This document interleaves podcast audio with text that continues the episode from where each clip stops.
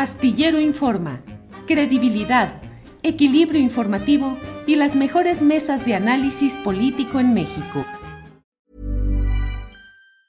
Tired of ads barging into your favorite news podcasts?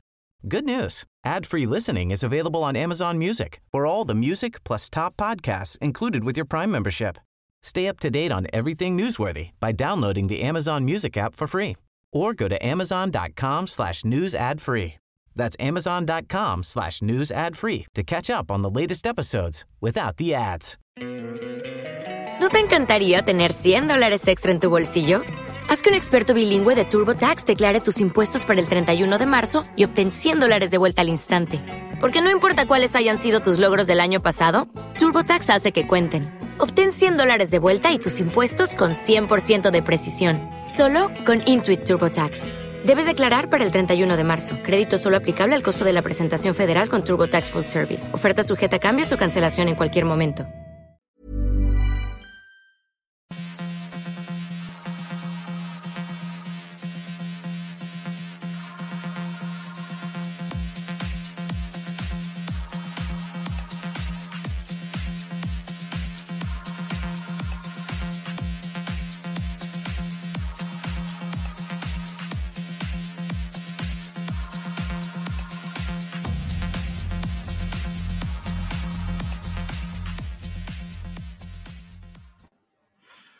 Bien, la una de la tarde, la una de la tarde en punto y ya estamos aquí en este viernes 19 de agosto de 2022. Muchas gracias por acompañarnos en este programa que como siempre tiene información de lo más relevante del día. Tendremos hoy recomendaciones de fin de semana, la mesa del más allá y varias entrevistas sobre los temas relevantes del día. Bueno, ¿qué le voy diciendo? Tenemos mucha información, desde luego. Bueno, pues el título de, esta, eh, de este programa, el título de Astillero Informa, que se refiere a esta situación en la cual el propio presidente eh, de la República, Andrés Manuel López Obrador, acepta la invitación que ha hecho eh, Vicente Fox de una manera muy peculiar para que se puedan tomar fotografía en Palacio Nacional, para que se tomen fotografía los exocupantes de los pinos con el actual titular del el Poder Ejecutivo Federal.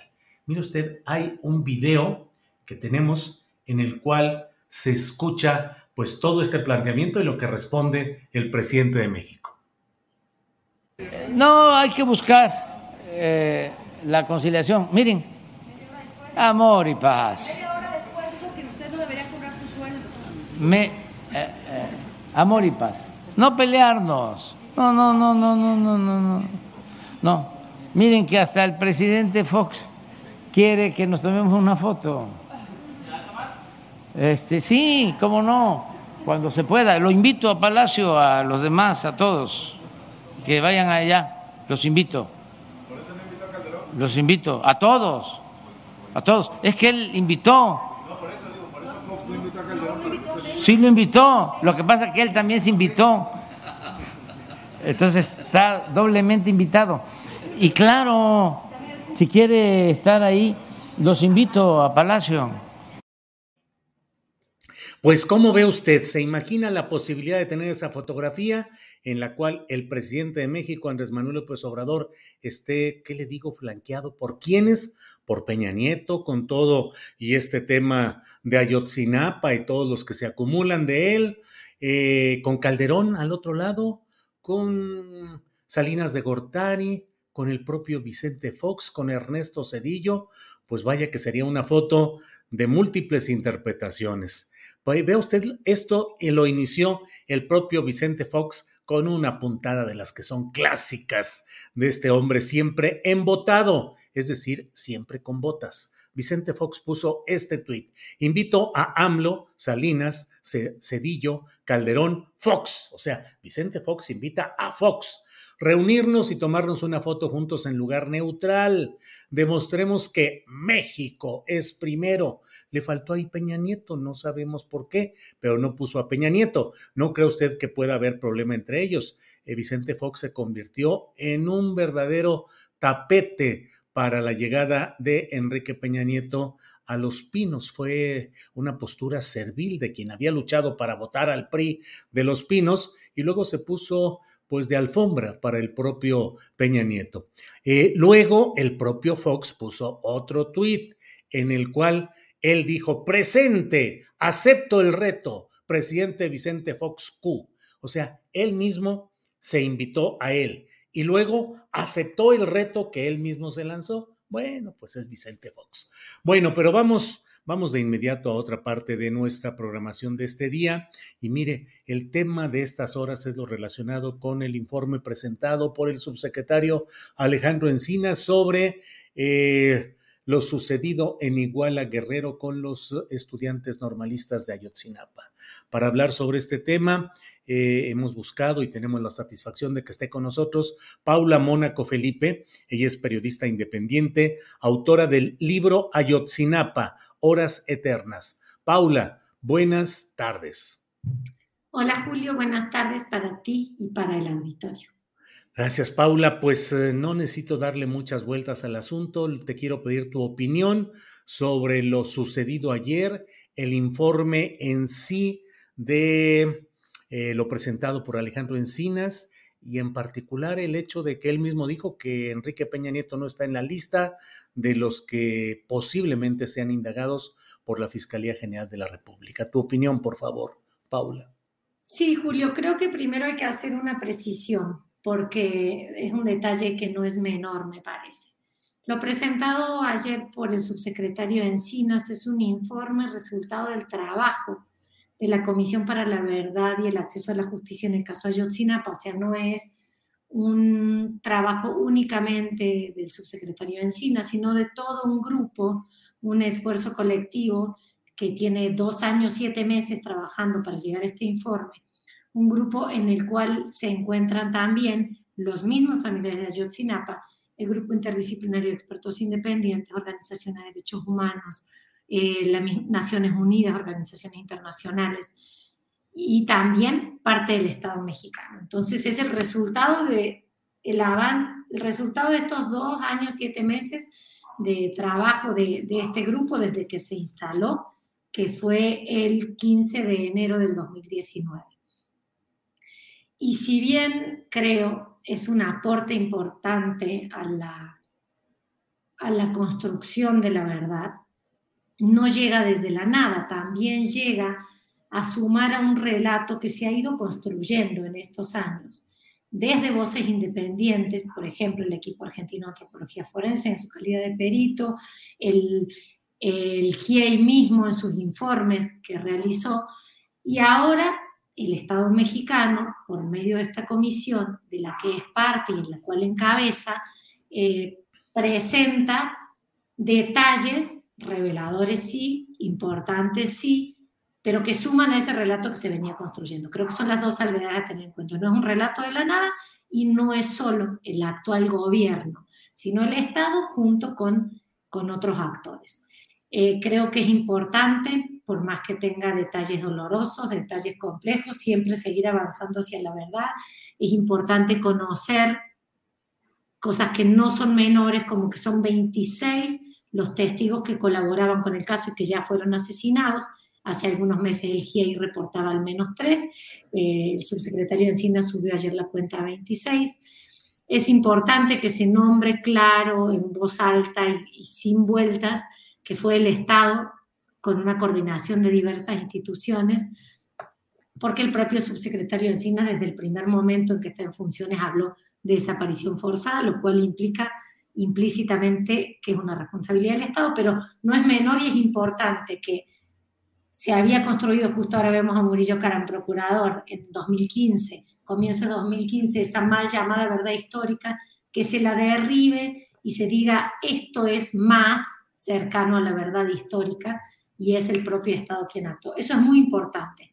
Ahora, no solo Peña Nieto, nos sigue faltando saber nombres, quiénes son los funcionarios, las instituciones, las dependencias que participaron por acción y omisión de ese crimen de Estado la noche del 26 y madrugada del 27 de septiembre allá en Iguala Guerrero y quiénes son los que también construyeron una, una mentira que es otro delito en sí mismo, durante estos años. Y nos falta también, siento yo, Julio, en lo que escuchamos ayer, donde se me atoró, eh, donde me quedó mal sabor de boca, es en el abordaje muy superficial, muy poco detallado de la participación de las Fuerzas Armadas.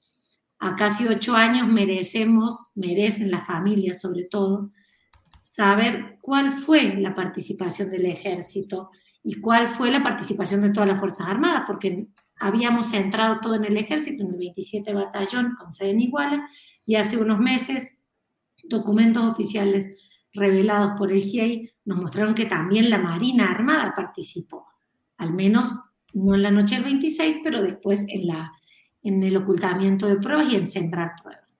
Entonces, si bien es un gran avance, creo que sigue faltando, que la voluntad política se está atorando en la Fiscalía General de la República, claramente, no en el fiscal especial Omar Gómez Trejo, pero sí en toda la institución, eh, y siguen faltando nombres, detalles y más claridad sobre qué grado de responsabilidad tuvieron y tienen las Fuerzas Armadas en este caso. Paula, en comparación con otros procesos de otros países que tú conoces muy bien, este avance en esta Comisión de sobre Verdad y Justicia, em, ¿te parece que todo lo presentado arma el expediente adecuado para que una fiscalía con voluntad política pueda avanzar hacia altos niveles de la política y altos niveles, yo lo he dicho, lo he escrito y lo he, comentado aquí en redes sociales, pues para mí son quien ocupaba entonces el Poder Ejecutivo, Enrique Peña, el secretario de Gobernación, eh, Osorio Chong, el secretario de la Defensa Nacional, Salvador Cienfuegos, el procurador eh, Murillo Caram, constructor de la llamada verdad histórica, y el gobernador de Guerrero, Ángel Aguirre. ¿Te parece que esto, a la luz de otros procesos eh, conocidos en otros países, sea suficiente o se queda un poco em, insuficiente? Em, sinceramente no sé si puedo responder, no sé si es suficiente lo que está presentando la comisión encabezada por Encinas para que la Fiscalía General de la República avance hacia una verdadera justicia. Porque no podemos ser ingenuos en esto. La Fiscalía General de la República tiene en su interior a personas que han trabajado activamente por el ocultamiento y la dilación de la verdad en este caso. Entonces, entregarle lo que le entreguen, no sabemos si eso va a significar una justicia real, pero además no sabemos tampoco a ciencia cierta qué tanto se ha entregado y sí hemos visto eh, acciones concretas de esa propia fiscalía que entorpecen la verdad. El caso concreto de Tomás Herón de Lucio, titular de la Agencia de Investigación Criminal, quien está probado, sembró pruebas en el caso de Yotzinapa poco tiempo después de los hechos. Eh, la comisión avanza solicitando la, detención de Cerón de Lucio y qué pasa entre esa solicitud de la comisión y la acción de la Fiscalía General de la República. Cerón de Lucio se da la fuga y está en Israel y es al día de hoy que se pasan meses y meses y no se consigue la extradición. Entonces, sinceramente, no sé, uno no tengo, no nos dieron detalles de, de los documentos que se presentaron. No sabemos hasta qué punto se entrega suficientemente comprobado como para que la fiscalía no tuviera excusa, pero además esa fiscalía ha dado muchísimas pruebas de que no quiere verdad ni justicia en este caso. Hacia el final de su presentación, ante las preguntas, ayer el subsecretario de Encinas dijo algo que va en sintonía con lo que el presidente ha dicho. Dijo textualmente, no vamos a solapar abusos, violaciones a derechos humanos ni injusticia. Todos los responsables deberán ser castigados.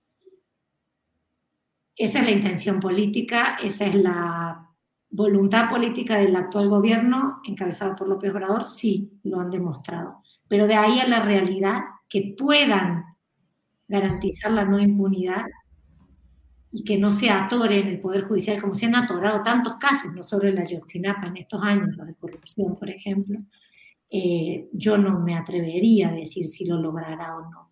Lo que deseo es que ojalá, antes de que acabe este este gobierno podamos tener un relato más completo todavía que el de ayer, porque el de ayer no dice el destino final de los jóvenes, qué pasó con ellos, quiénes, dónde, cómo están los estudiantes que nos faltan, y no dice tampoco nombres. Ojalá si, si la Fiscalía no avanza tanto como quisiéramos, se atreviera el gobierno del presidente López Obrador y se atreviera el subsecretario Encinas antes de salir del poder hacer públicos esos nombres, porque creo que la verdad es una forma de justicia y sobre todo cuando la impunidad es la regla, memoria y verdad son dos maneras de garantizar y construir justicia en lo simbólico.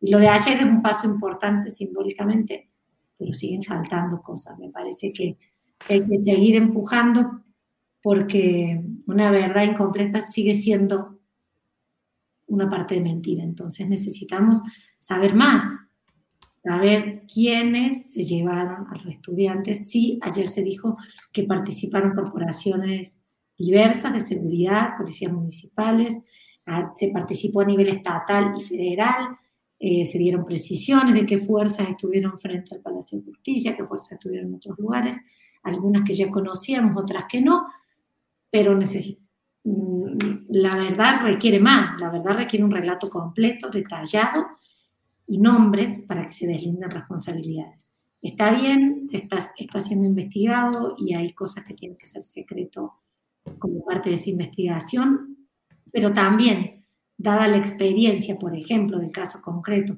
de lo que pasó con Tomás Herón de Lucio y dada la experiencia de que al menos 26 testigos que colaboraban fueron asesinados, aun cuando sus nombres no se divulgaban. Me pregunto yo si no sería tiempo de divulgar esas identidades, para que al menos la sociedad sepa quiénes son las personas que están siendo investigadas por, por el caso Ayotzinapa, las personas funcionarios, las personas que tenían una responsabilidad ante la ciudadanía y que cobraban un sueldo de nuestros impuestos. Creo que eso falta y, y me da la sensación de que no soy la única persona a la que le falta eso, porque siempre nos está quedando como, mientras no sepamos dónde están los estudiantes, por supuesto una verdad incompleta, pero además parece que sabemos detalles muy anónimos que necesitamos, eh, pues se, se anclen en nombres, cargos y oficinas concretas. Sí. Paula, eh, hoy leí unos tweets de Camilo Vicente Ovalle, que tú sabes quién es, historiador especializado en todos estos asuntos de la llamada guerra sucia, de desaparición de personas, de represión a movimientos sociales, y dice, algunos datos del informe de la Comisión de Ayotzinapa revelan un aspecto crítico. Funcionarios de diversas instituciones participaron del proceso de desaparición, no solo ocultando evidencia, como se había establecido previamente, sino en la desaparición de los cuerpos. Menciona una parte en la cual se di el coronel, entre comillas, el coronel, comenta que ellos se encargarán de limpiar todo y que ellos ya se habían encargado de los seis estudiantes que habían quedado, quedado vivos. En días posteriores hubo una reunión con Abarca y los asesores de México entre comillas, asesores de México para que ellos pudieran limpiar. Tomás Cerón era el que andaba mandando limpiar todo el caso de los chicos. ocultar, sino trabajar activamente para la desaparición de los cuerpos, Paula. Pues sí, eh, se han ido revelando algunos detalles, pero fíjate, eh, Julio, que hay cosas que, sabíamos desde el minuto uno. O sea, en esas primeras horas, en los relatos de sobrevivientes, en, las cosas que publicamos muchos colegas, hay detalles que no tenían todavía sentido, que, que, parecían no tener tanto sentido y que muchos desconfiaban de la palabra de los jóvenes. Y en lo particular me acuerdo de uno de los sobrevivientes que dice, y está en la reconstrucción de los hechos de, del libro que yo publiqué, pero también en la de John Gibler, también aparece en otros, eh, también aparece en la de Trino Maldonado. Uno de los chavos me decía a mí, yo tenía un, tío que trabajaba en el 27 Batallón Militar y le llamé y nos dijeron que, me dijo las palabras textuales, que tenían órdenes de no salir, de no ayudarnos, de no hacer nada. Esos primeros datos los sabemos desde el comienzo, Ahora se van agregando otros y otros datos que tienen que ver con documentos oficiales y que terminan de completar. Pero, pero, pero que no, creo que no podemos perder de vista que quienes más han aportado a esto han sido los sobrevivientes. Ayer lo dijo el subsecretario de Encinas, hicieron reconstrucciones de hechos y fueron los muchachos sobrevivientes con su palabra valiente quienes hicieron eso. Y ellos también desde el primer momento dijeron que en la esquina de, de Juan N. Álvarez hay todo un relato muy detallado. Había una persona que estaba a cara descubierta, fumando, que ellos le decían que era de estudiante, que era el que daba las órdenes de dispararle, que luego en un momento se cubrió la cara y ahí se llevaron a los demás. Y esa persona que ahí, que todos lo dijimos con nombre y apellido, era en ese momento policía de un municipio colindante de, de Iguala y había sido ex militar del 27 Batallón y era persona cercana a, a, a Barca. Y pasaron meses hasta que se le detuvo, entonces hay como muchas líneas de colusión que ya eran muy claras, que ya eran obvias y que qué bueno que avancen estas gestiones. Lo que necesitamos también es que de esas personas se obtenga lo que haga falta para encontrar a los estudiantes y que esas personas sean enjuiciadas, porque incluso lo que ayer decían, el horario a las 22.45 aproximadamente se dio la orden de desaparecer en los relatos que tenemos desde a octubre del 2014, que publicamos muchos, está esa misma hora, que nos la dijeron los sobrevivientes y que no, se les creía y que no se buscó por ese lado en el primer tiempo. Entonces, ¿a, qué voy con todo esto? No es novedad la, la colusión de distintas instancias del Estado. Lo sabíamos. ¿Es muy importante que se documente? Sí. ¿Es muy importante que se diga? Sí. Pero necesitamos ir más allá también a nombres y apellidos de quiénes son esas personas, a que rindan cuentas ante la justicia y que aporten a encontrar a los estudiantes, que también es una de las partes fundamentales en esto. Mientras no sean encontrados ellos, hay una, hay una, una cosa faltante ahí, como también uno siente que no le sirve demasiado que digan que se acreditó la colusión y la intervención de autoridades de distintos órdenes del Estado y del gobierno con policías de tales, tales, tales y tales municipios. Está bien, ya se acreditó. Lo sabíamos por testimonio sobreviviente. Puede que ellos no lo consideraran acreditado, para mí sí lo era.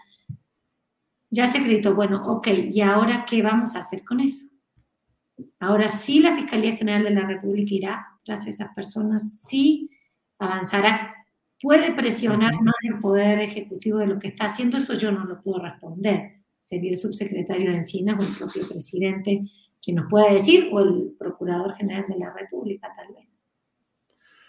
Pues Paula, muchas gracias por estas reflexiones y por compartir con nosotros tu punto de vista sobre este tema que va a dar mucho en estos días para seguir platicando y analizando.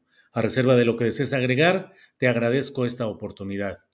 No, gracias a ustedes, eh, ahí Julio, Adriana y a todos, quien, todos quienes estén escuchando, porque también creo que lo que ha hecho que se avance no tanto como quisiéramos es justamente la presión y la mirada atenta de distintos lugares de la sociedad sobre el caso, si no sería uno de la lista infame que es larguísima de la impunidad en México. Paula, muchas gracias. Gracias, buenas tardes, hasta luego. Bien, pues hemos hablado con Paula Mónaco Felipe. Ella es eh, periodista independiente, autora del libro Ayotzinapa, Horas Eternas. Vamos con otro tema relevante de este día. En Milenio he leído un reportaje de Laura Sánchez Ley, periodista de investigación, quien habla sobre las mentiras del forense del FBI que resquebrajan el caso de Kiki Camarena. Laura Sánchez Ley está con nosotros. Laura, Buenas tardes. Hola Julio, ¿cómo estás? Buenas tardes, un placer estar por acá contigo otra vez. Igual, Laura, muchas gracias, muy amable, leyéndote como siempre y hoy enterándome de este tema interesante que has planteado. ¿De qué se trata, Laura? Ay, ay, ay, mira, mm. Julio, ya, ya no sé ni qué decir a veces, de verdad, cada que, cada que hablamos o que revelamos algún tema, ¿no?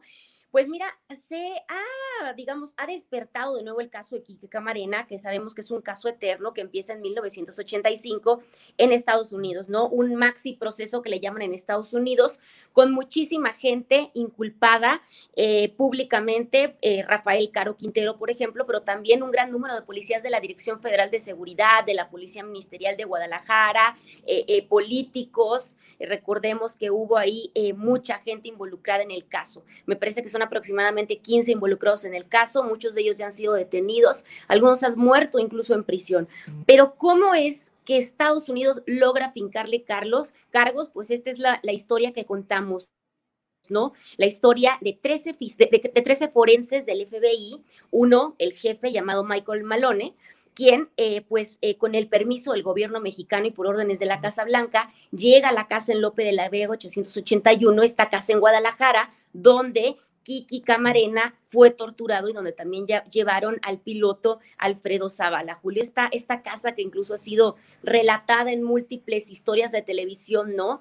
Eh, toda, esta, toda esta escena de la tortura, pero creo que una historia poco contada y que está causando y generando graves problemas en Estados Unidos es la de estos forenses, Julio, que llegan un día eh, de marzo de 1985 a la casa. ¿Qué es lo que hacen estos forenses? Ellos llegan y lo que intentan es buscar huellas, por ejemplo, de sangre en las paredes. Pero ¿con qué se topan, Julio? Con que las paredes ya las habían pintado de blanco las autoridades mexicanas, ¿no? Un, dato ahí muy interesante, ¿no? Se topan con esto.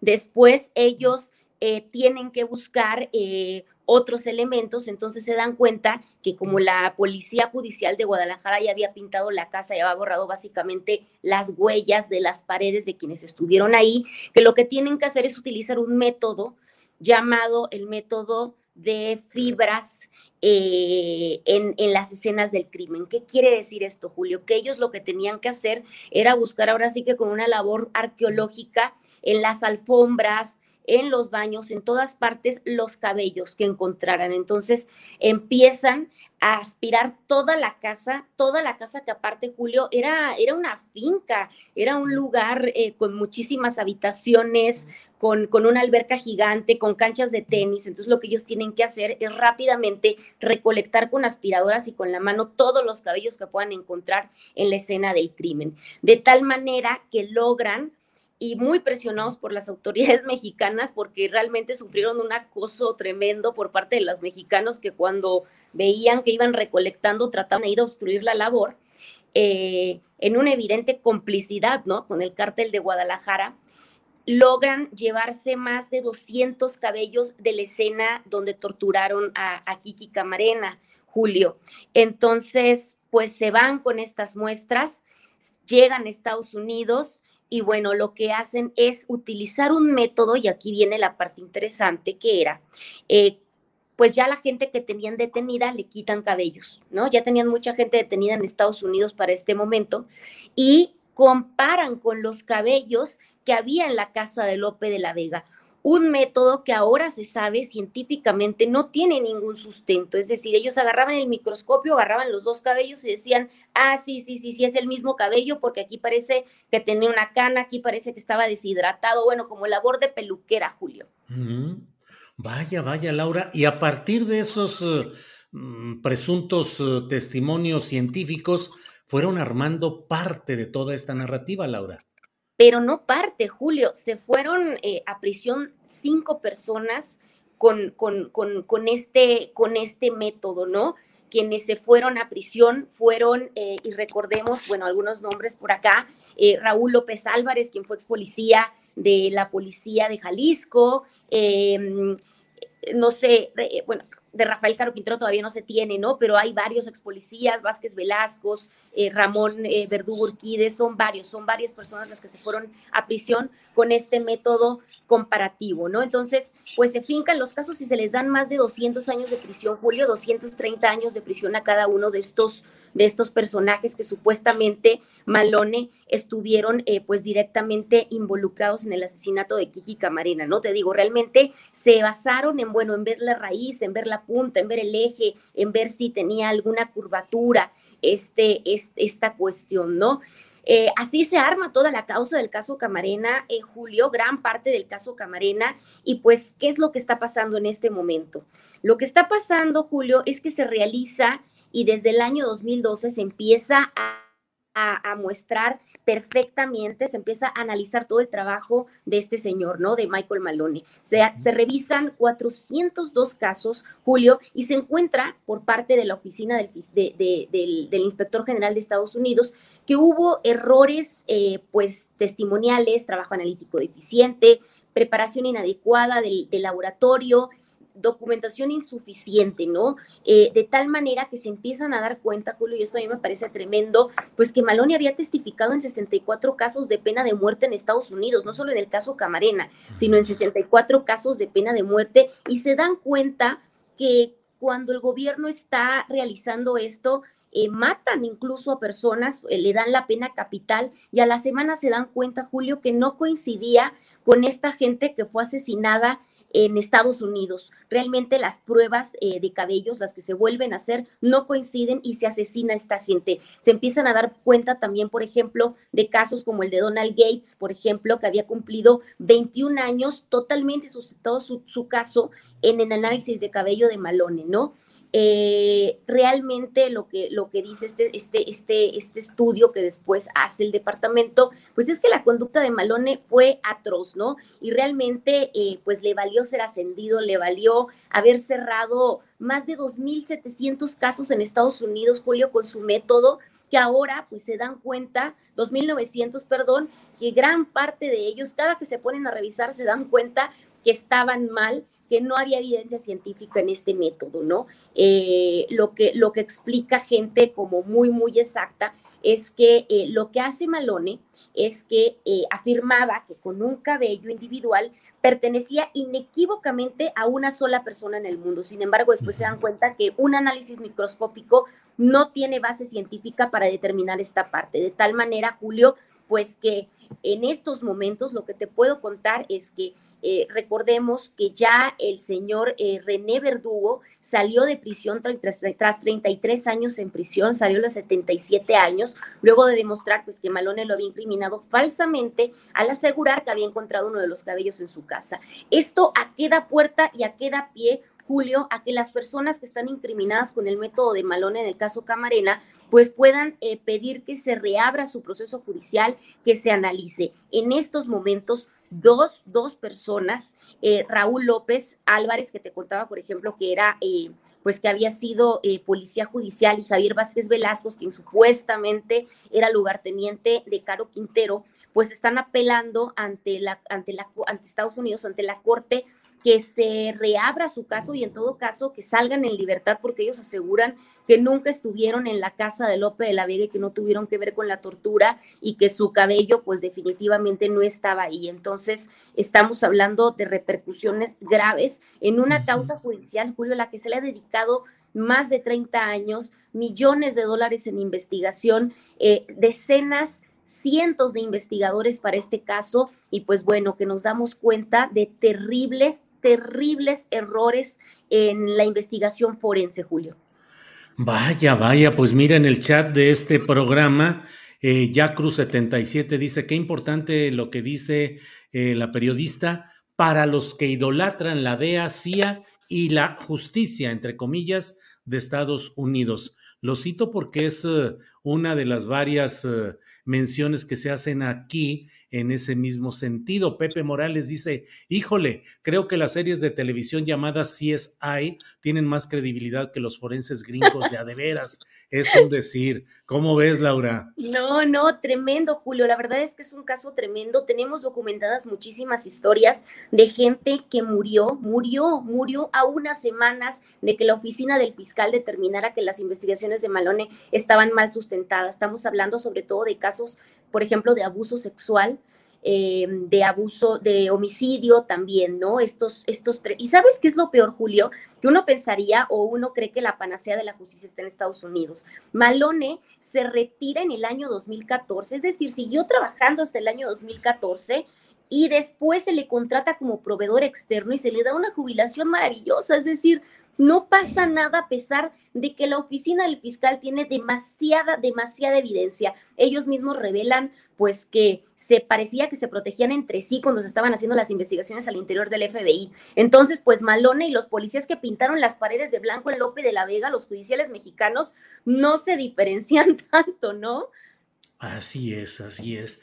Laura, pues como siempre y a reserva de lo que desees agregar, eh, por mi parte darte las gracias por esta amabilidad de compartir tus investigaciones con el público de Astillero Informa. Laura.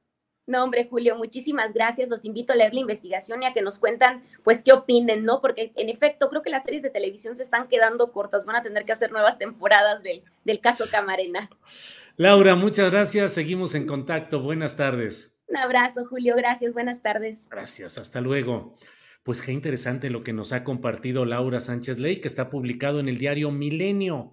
Hoy está en su edición de esta mañana en el impreso y desde luego disponible en las redes sociales. En Milenio está este reportaje de Laura Sánchez Ley titulado déjeme ver, aquí lo tengo titulado Mentiras del forense del FBI resquebrajan el caso de Kiki Camarena. El expediente desclasificado revela que el equipo de peritos utilizó pruebas falsas y testimonios inventados. Dos supuestos autores materiales están impugnando su sentencia. Bueno, pues ya veremos qué es lo que sucede en este eh, tema. Por lo pronto, déjeme compartir con usted. Em, vamos a hablar en unos eh, segunditos. En unos segunditos vamos a hablar con Genaro Villamil. Genaro Villamil, que es presidente del Sistema Público de Radiodifusión del Estado mexicano. Voy a, vamos a platicar con él acerca de lo que dijo hoy el presidente López Obrador en la conferencia mañanera de prensa. Dijo, de cada 100 medios, 90 están contra nosotros. Genaro Villamil, buenas tardes. Julio, muchas gracias. Buenas tardes. ¿Cómo estás? Un saludo a todos los que te están escuchando y nos están. Muy bien. Genaro, muchas gracias. Permíteme 26 segundos que dura este video del presidente en el que nos da tema para que platiquemos mucho más que 26 segundos. Permíteme, Genaro. Por favor, Andrés. De cada 100 medios de información, no están en contra de nosotros 10, 90 en contra. Nada más que nosotros tenemos el apoyo del pueblo, que eso es lo que nos ayuda. Si no, ya nos hubiesen hecho minilla de peje, pero no han podido. Minilla de peje, Genaro. ¿Tú sabes a qué se refiere eso de minilla de peje? ¿Qué expresión es? La verdad es que creo que es una expresión tropical muy especial de Tabasco. Este, me imagino que, o sea, el, peje lagarto que se come es así como los dejas en los huesos, ¿no? Ajá. Pero es una suposición, la verdad. Pero sí es un, es un, pues, es un diagnóstico desde el poder presidencial que no es un diagnóstico, creo que sea ajeno, ¿no? O sea, creo que estamos viviendo un momento muy claro, ¿no? Sí, Genaro. Eh, 90 de cada 100 medios de comunicación contra el presidente de la República. ¿Qué implica o qué significa esa enorme carga de pues de dinamita mediática contra un presidente de la República, pero que no logra eh, estremecerlo ni derrumbarlo. Pero te pregunto, Genaro, esa concentración de poder mediático insatisfecho, frustrado hasta hoy, sigue vigente, sigue teniendo fuerza y puede tomar relevancia momentos más adelante, sobre todo rumbo a la sucesión presidencial?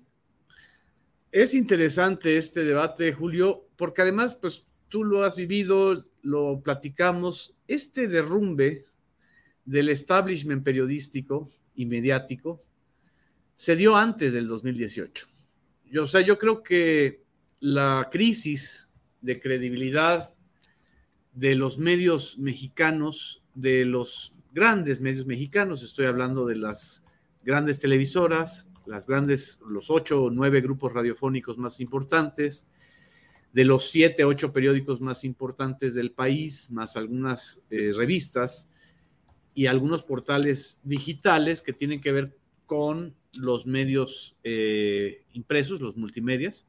Esa crisis se dio desde antes. Yo creo que 2016-2017 yo ubicaría el gasolinazo de Enrique Peña Nieto como un parteaguas, un parteaguas en donde por más que el consenso de los medios en ese entonces estaba a favor de la explicación del gobierno de Enrique Peña Nieto, el eh, nivel de, credibilidad y de aceptación de su gobierno cayó al 14%. Entonces, ¿cómo te explicas que se hubiera invertido más de 10 mil millones de pesos en un año para que el presidente tuviera solo 14% de aceptación? Entonces, ya desde entonces te estaba demostrando que esa operación de destinar enormes recursos a los medios tradicionales, los convenios de publicidad, los legales y los ilegales, o sea, el dinero que se mueve por debajo, que es el caso Alito lo, lo está documentando de una manera muy, pues muy directa y muy franca, cómo se pasa dinero a los medios para que hablen bien o hablen mal de alguien. Eh, eso ya estaba. ¿Qué sucedió? Que a pesar de esos medios, gana López Obrador.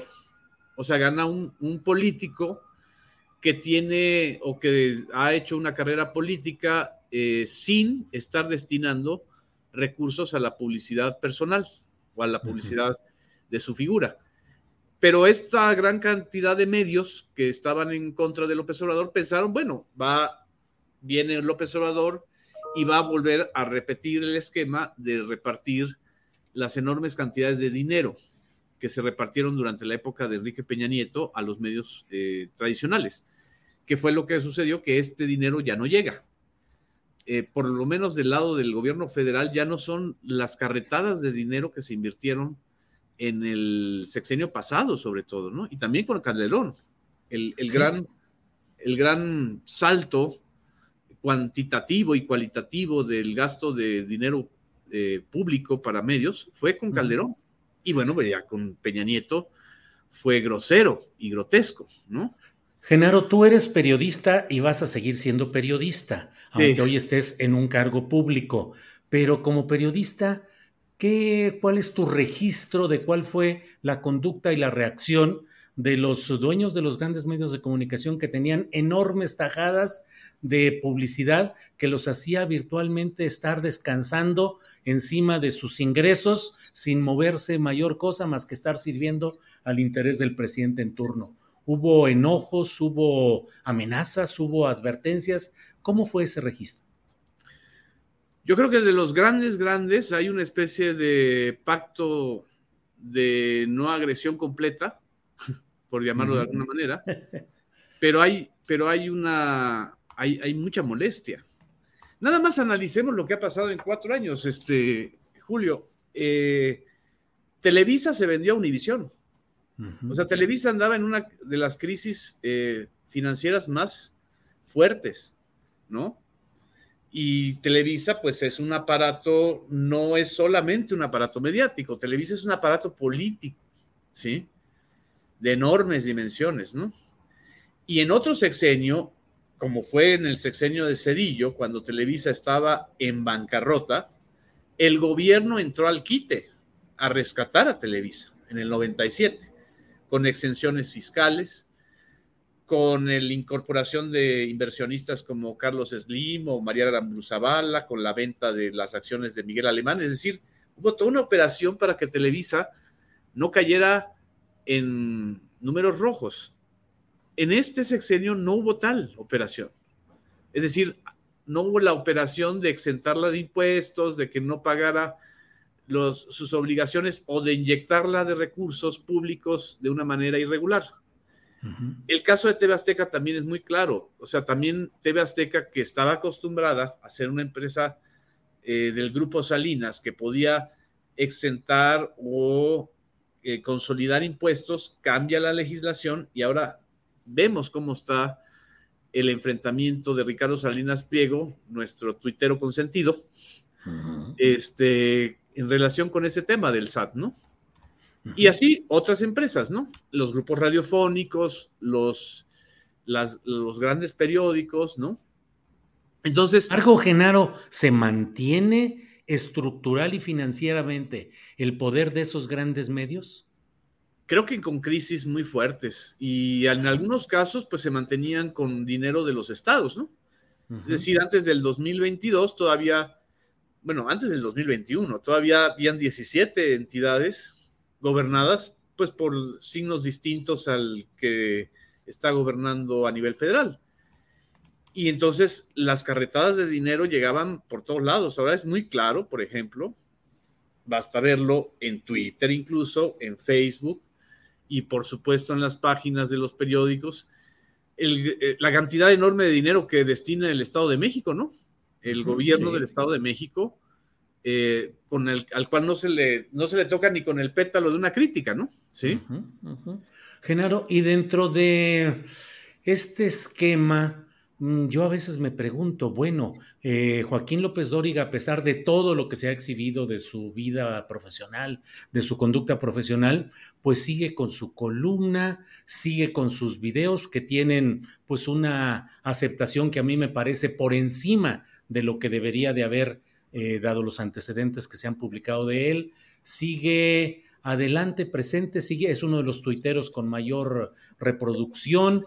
Veo a Ciro Gómez Leiva, que es eh, líder en audiencia dentro de la radio abierta. Eh, veo a Carlos Marín, que sigue adelante. Y digo, ¿realmente se les ha reducido esa audiencia o sigue o va, se va produciendo una especie de mm, olvido o de amnistía de la audiencia que dice, bueno, pues ya ni modo, son los que están y con ellos hay que seguir informándonos.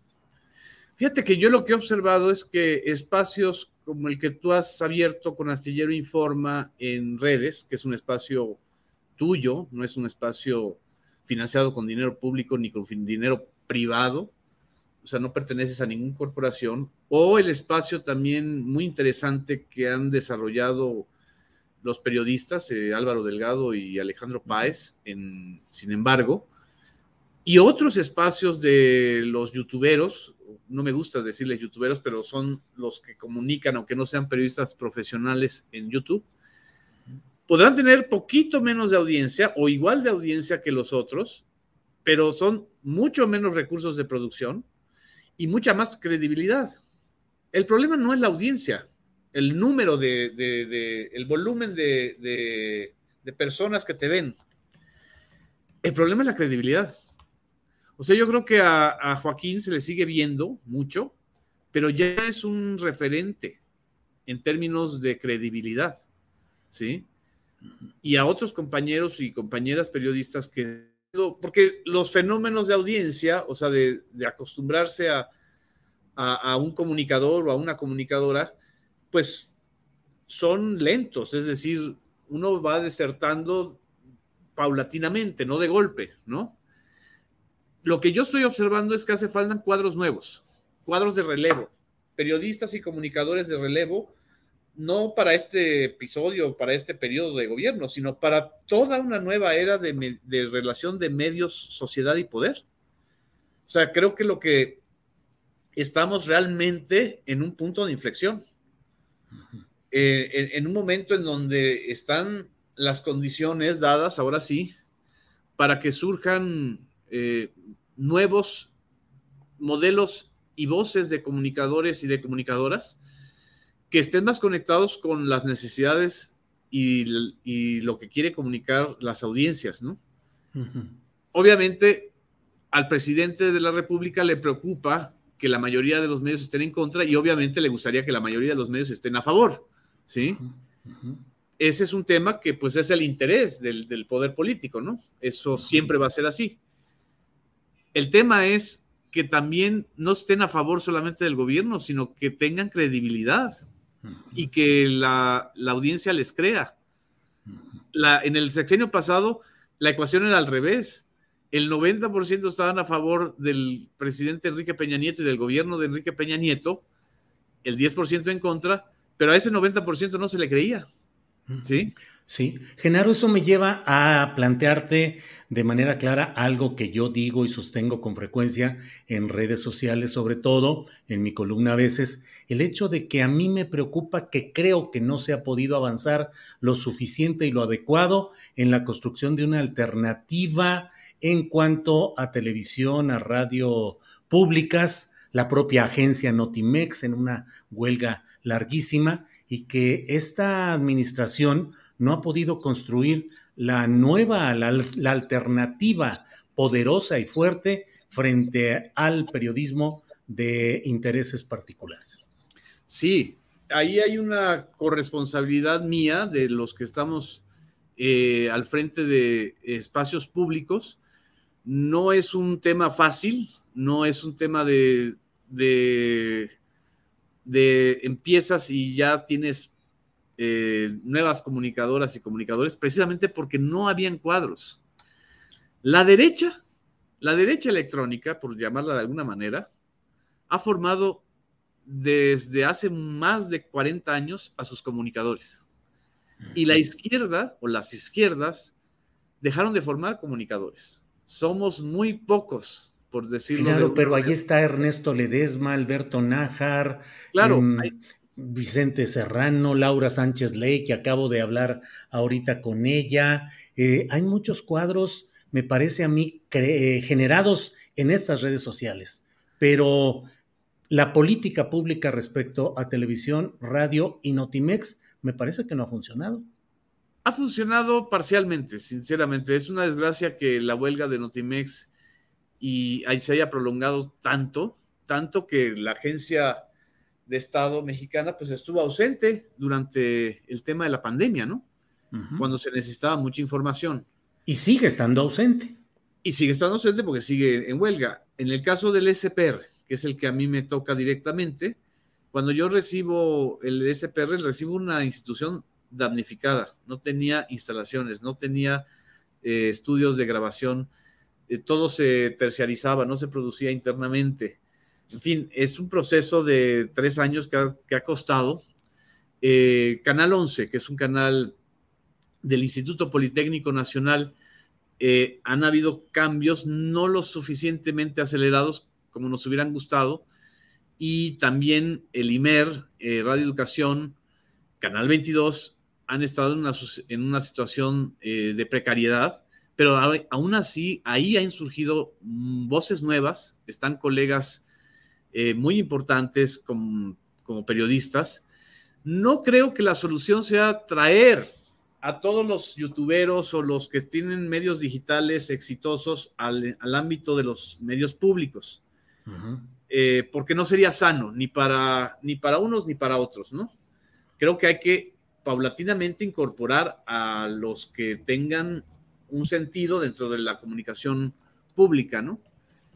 Pero de que ha hecho falta, eso estoy absolutamente de acuerdo contigo. Es decir, ha sido más lento y menos dinámico de lo que la situación lo, amerita, ¿no? Pero también entendemos que estamos en un, en un momento muy distinto, muy nuevo. Eh, incluso se están, son tres procesos los que yo veo eh, enlazados y te digo cómo los veo porque además me, está tocando encabezarlos en el caso de los medios públicos. El fenómeno de la comunicación ya no es un fenómeno de televisión por un lado, radio por el otro eh, e internet por el otro. Es un fenómeno convergente. O sea, lo que están surgiendo son plataformas, ya no medios de comunicación. Y también el esfuerzo de convertir y transformar a, las, a los canales de televisión en plataformas digitales es un esfuerzo que también cuesta trabajo porque no estamos acostumbrados a eso. Pero la audiencia y los lectores sí, ¿sí? Por ejemplo, ¿no? El otro fenómeno es este que, decíamos, ¿no? Se derrumbó toda una generación de periodistas eh, que eran los que formaban la opinión pública, la gestionaban, tanto para el poder político como para el poder económico y para los partidos, pero ahora esa generación, no hay una completa generación de relevo, se está dando de una manera paulatina, ¿no? Este, y, circunstancial. Y un tercer proceso es el, el, resurgimiento de los medios públicos después de 40 años de abandono. Y ese proceso no ha sido fácil porque precisamente hay, pues hubo abandono en todos sentidos, ¿no? Desde el financiero hasta el de la infraestructura, ¿no? es, es, son tres procesos que se enlazan, ¿no? Genaro, pues muchas gracias por esta oportunidad de platicar. ¿Tú tienes identificados los 10 medios que no están contra el presidente López Obrador? Que no están. Perdón, que están, que están contra, con, con, el presidente López Obrador frente a los 90 que están en contra. ¿Ubicas Uy, no. a esos 10 que sí están? Yo tengo los que yo, yo eh, digamos, consulto, ¿no? A ver, dime cuáles son. Y los consulto también no porque estén a favor de, del presidente, sino porque creo que siguen siendo un term termómetro muy importante. O sea, salvo los medios públicos, que esos me corresponde consultarlos y verlos este, constantemente, pues yo creo que está el periódico La Jornada, yo creo que está el periódico Reforma, ¿sí? Eh, curiosamente, antes era el Universal, pero el Universal, desde mi punto de vista, perdió identidad. Se, basta con leer el Reforma, ¿sí me explico? Para que tú entiendas todo un sistema o una ecuación o una constelación de una agenda, ¿no? Uh -huh. Por supuesto está eh, Milenio, Milenio Televisión y Milenio en su sentido, eh, pues informativo, Televisa, pero también están creciendo y están influyendo de una manera muy importante espacios como el tuyo, Astillero Informa, ese, el, el, espacio de Sin embargo eh, está creciendo no lo veo con tanta frecuencia, pero creo que algunas cosas son importantes de las que se está eh, generando informativamente en el sitio digital de proceso. Aristegui Noticias creo que sigue siendo también un punto de referencia, aunque hay una situación de, de malestar de algunas de las audiencias que seguían Aristegui y que coincidían con López Obrador, ¿no? Uh -huh. Lo que han hecho, pues, es eh, elegir la, la, versión de Andrés Manuel López Obrador, ¿no? Me parece que el trabajo que están haciendo los compañeros de Contralínea es muy importante, ¿sí?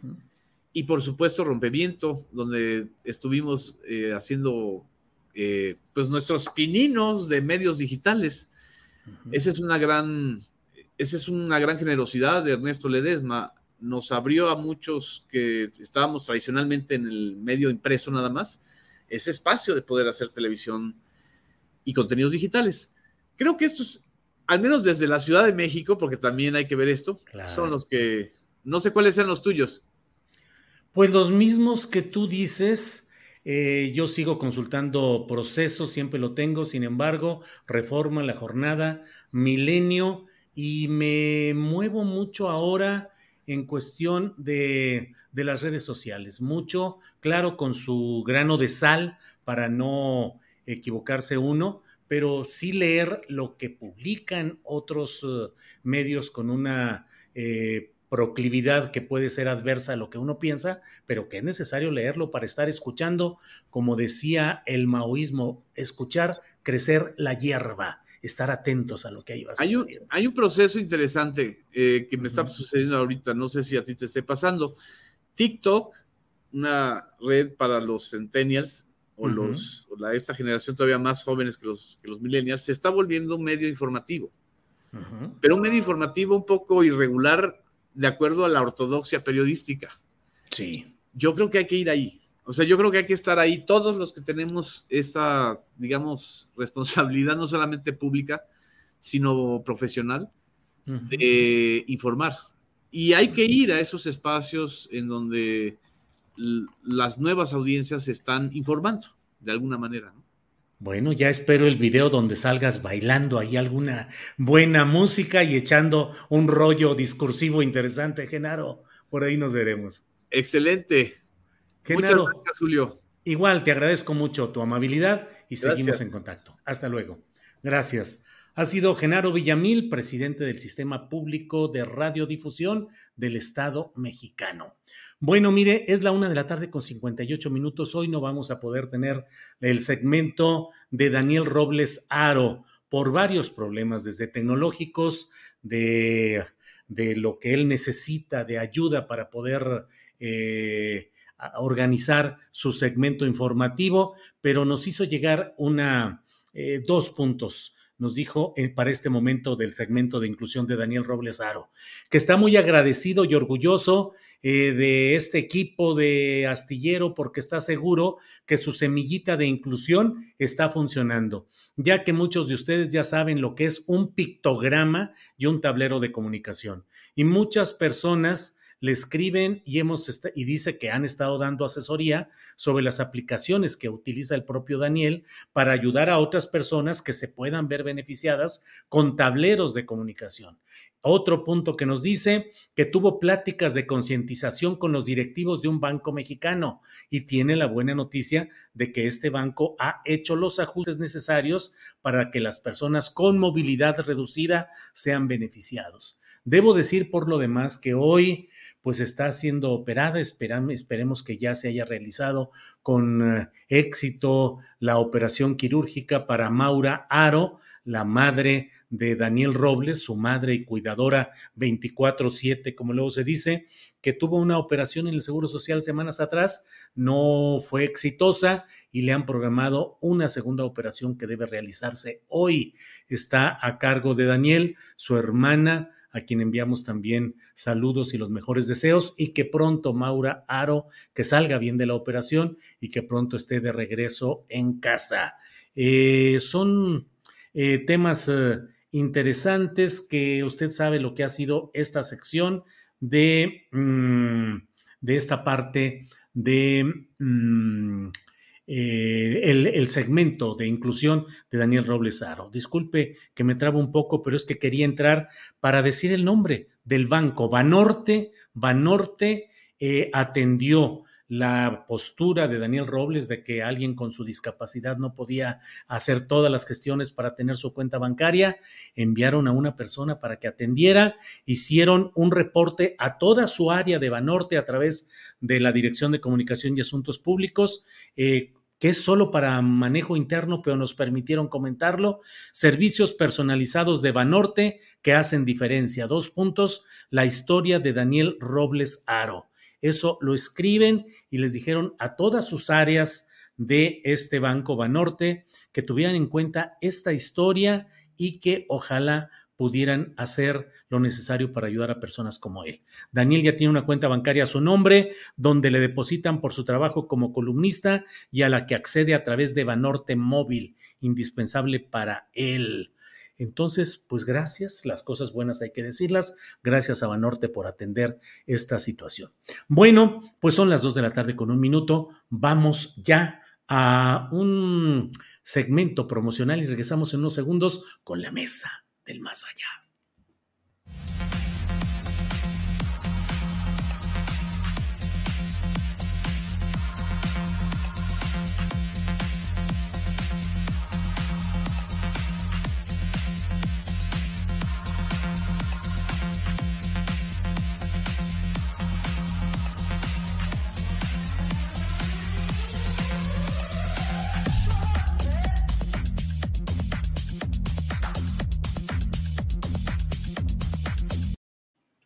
Las dos de la tarde con un minuto y estamos en el momento justo para convocar e invocar la mesa, la mesa del más allá que ya está aquí presente. Bienvenidos, bienvenidas todos a este espacio que siempre va más allá de lo que usted pueda imaginar.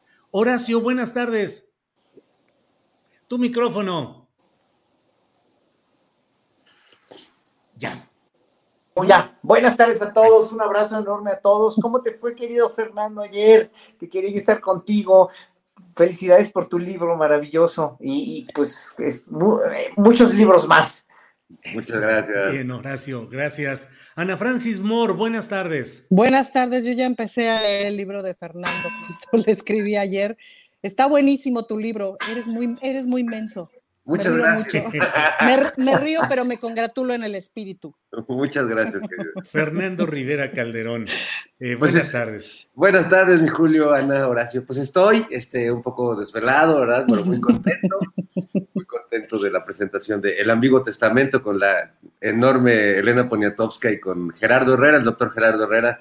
Eh, la verdad es que estuvo muy, muy hermosa. Muchas gracias a toda la gente que asistió y a todos los fans de, de Astillero que también le cayeron y, y mandan saludos para todos ustedes.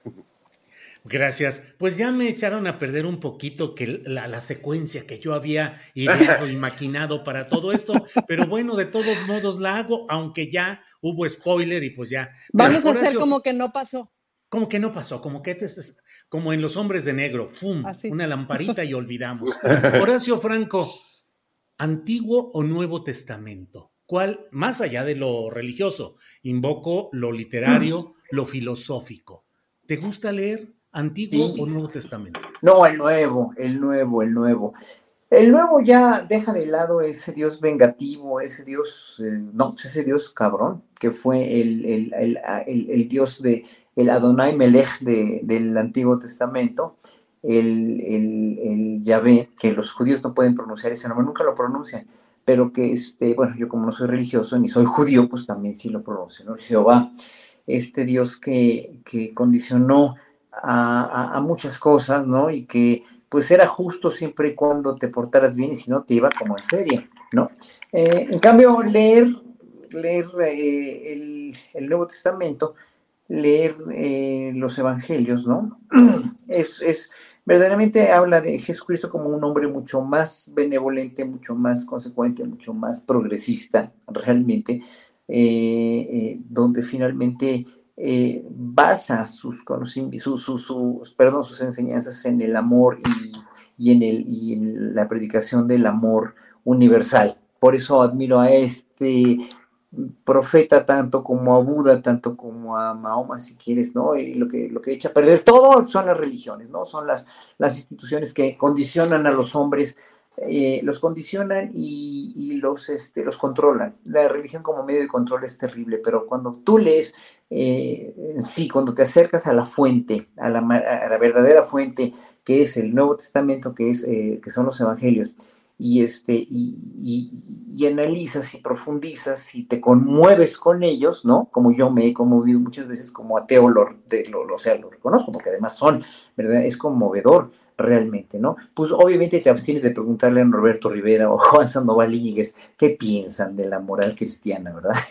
Porque si Cristo, si Cristo viera lo que se hace hoy en nombre de Cristo, lo que se ha hecho, ¿no? Desde, desde las cruzadas, pasando por todas las guerras religiosas o interreligiosas, etcétera, etcétera, los conflictos en Irlanda, etcétera, etcétera, etcétera, entre judíos protestantes, eh, eh, toda la, la, bueno, toda la, obviamente lo que, es, lo que ha hecho la iglesia, los errores tremendos que ha hecho la iglesia, la discriminación a la mujer que, que todavía se sigue teniendo en la iglesia, etcétera, etcétera, pues todos seríamos, todos seríamos judíos ahorita porque no hubiera habido Cristo que hubiera dicho yo soy el Mesías o yo los vengo a salvar, ¿verdad? Entonces, obviamente, pues sí, eh, yo me voy mucho más al Nuevo Testamento.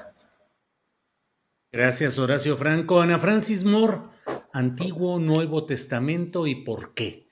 Fíjate que a mí me gusta, conozco más el Viejo Testamento porque es el que más he estudiado en los últimos cinco o seis años, porque estoy escribiendo una novela de toda la Biblia, pero digamos que el primer tomo está mucho más concentrado, son tres tomos, está mucho más concentrado en el Antiguo Testamento. Entonces es el que más conozco y el que más he estudiado. Eh, y hay una cosa que tiene el Antiguo Testamento que son unas historias y unas, literal, unas odiseas brutales eh, el, acomodo es muy curioso, hay libros enteros que son una retaíla de nombres y una contabilidad de cosas que, que son obviamente un poco complejos y complicados de ver, pero los primeros cinco libros son muy hermosos. Y hay una cosa que a mí me interesa mucho más del Antiguo Testamento, que es lo que tiene que ver con la noción de justicia. Luego justamente se piensa esta idea de, del Dios más del Antiguo Testamento y no necesariamente muchas de las reglas de justicia que están planteadas en el Antiguo Testamento, que también es un libro de reglas, en realidad tiene que ver con la eh, restitución del daño, con la restitución de las, a las víctimas. Por ejemplo, el consabido ojo por ojo y diente por, por diente no significa más que si te robaste una vaca, pues lo que tienes que pagar de regreso es una vaca. Eh, y que lo en lo primero que hay que fijarse es en justamente a la víctima a la que se le hizo el daño, cómo comunitariamente se le restituye. Amén de que tiene un montón de nociones de justicia eh, que son mucho más azarosas, que parecieran mucho más azarosas, pero que tiene que ver con justamente ir resolviendo comunitariamente a las personas más desprotegidas. Es todo un viaje el Antiguo Testamento. Y el Nuevo Testamento, pues tiene una cosa, es mucho más griego, digamos, es mucho más hacia el pensamiento occidental. Me parece que en el Antiguo se ve mucho más el pensamiento oriental. Y es interesante. Me gusta más el Antiguo ahora. Gracias, Ana Francis. Fernando Rivera Calderón, ¿por qué le gusta a usted más el ambiguo testamento? Pues no, no es que me guste más, pero sin duda creo que era necesario una actualización del concepto más acorde a nuestros tiempos, de mucha ambigüedad. En general, nos, somos una una civilización ambigua. Eh, nos gusta el café sin cafeína, ¿no? Este, nos gusta el sexo, pero con, cuidado, con protección. Nos gustan eh, las cosas dulces, pero sin azúcar. o sea, somos contradictorios y ambiguos en, en nuestros gustos, en nuestras decisiones.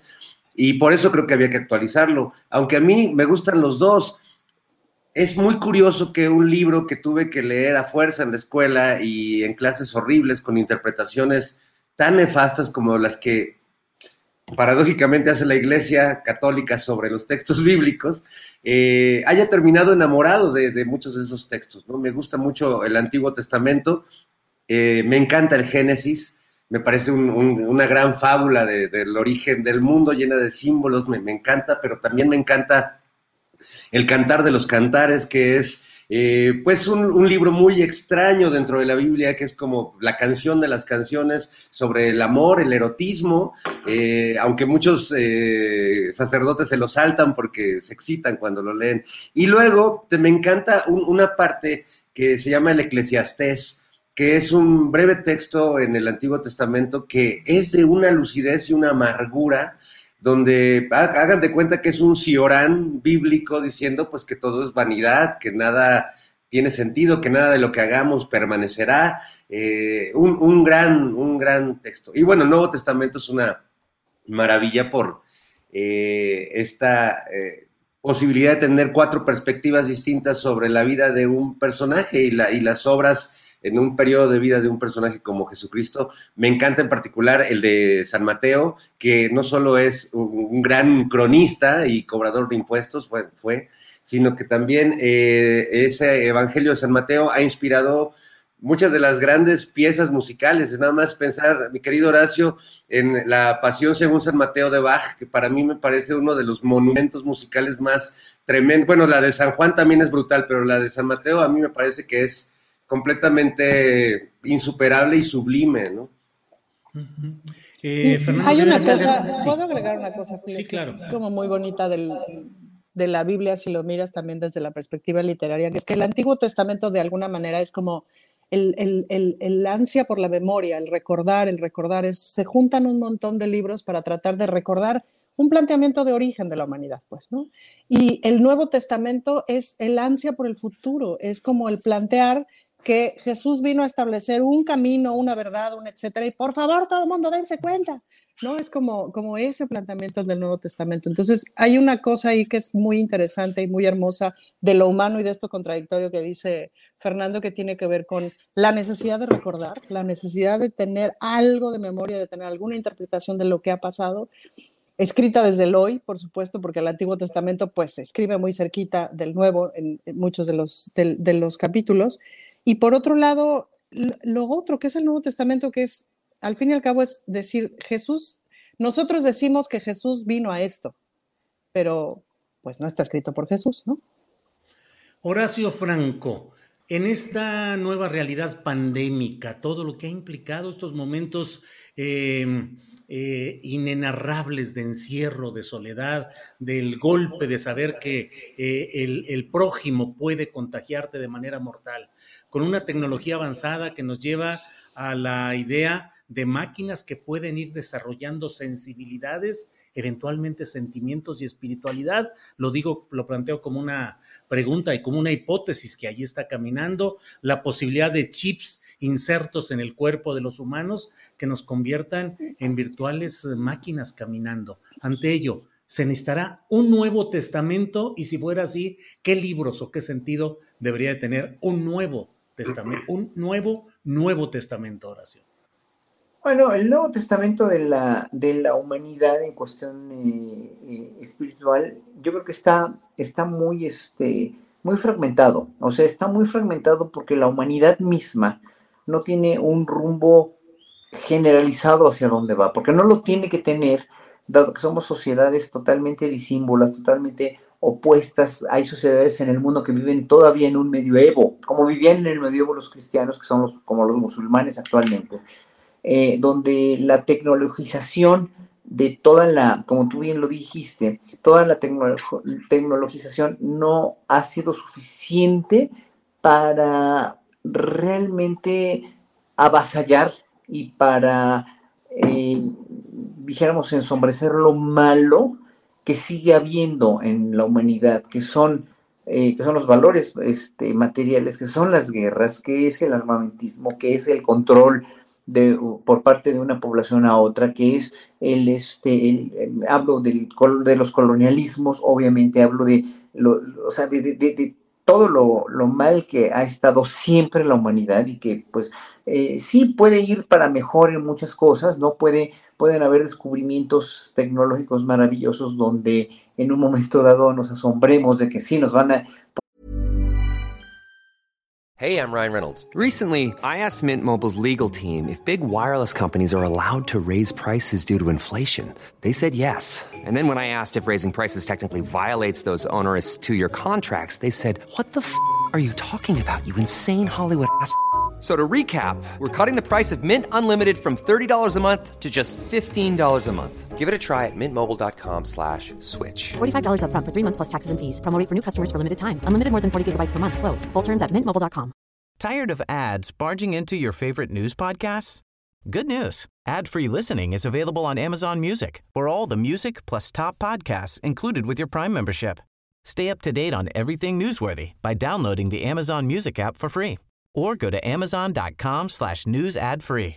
That's amazon.com slash news ad free to catch up on the latest episodes without the ads. Poner un chip o vamos a empezar a mezclarnos con los robots en unos años más. Esta, estas predicciones del fundador de Google me, me, a mí me, han asombrado mucho porque esto lo, escribió antes de fundar todo este, todo este conglomerado de Google en los años 80 y bueno, es, le dio el clavo para atinarle a mucho de lo que hoy tenemos. Hoy tenemos toda la facilidad en un teléfono y pronto vamos a tener ya en, en, pocos años vamos a tener la capacidad de tener partes insertadas en el cerebro o, en órganos diferentes que puedan eh, interactuar como que podamos interactuar con robots que van a estar mucho más adelantados que nosotros y que en un momento dado ya están empezando a, captar esa toma de conciencia de los robots. Entonces es muy impresionante todo eso, ¿no?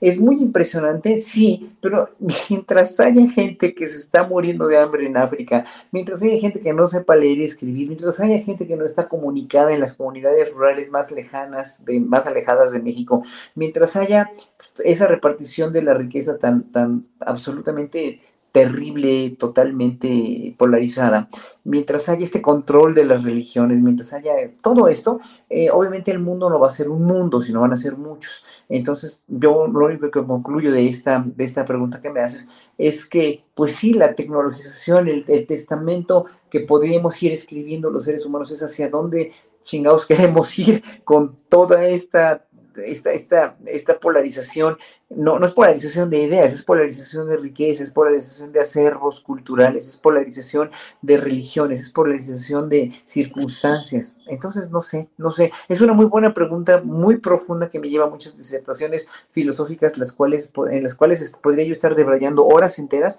pero pues no, a esto no se le ve una salida tan fácil en cuanto a una globalización, en cuanto a una eh, comprensión total del mundo dentro de 10, 20, 30, 40 años.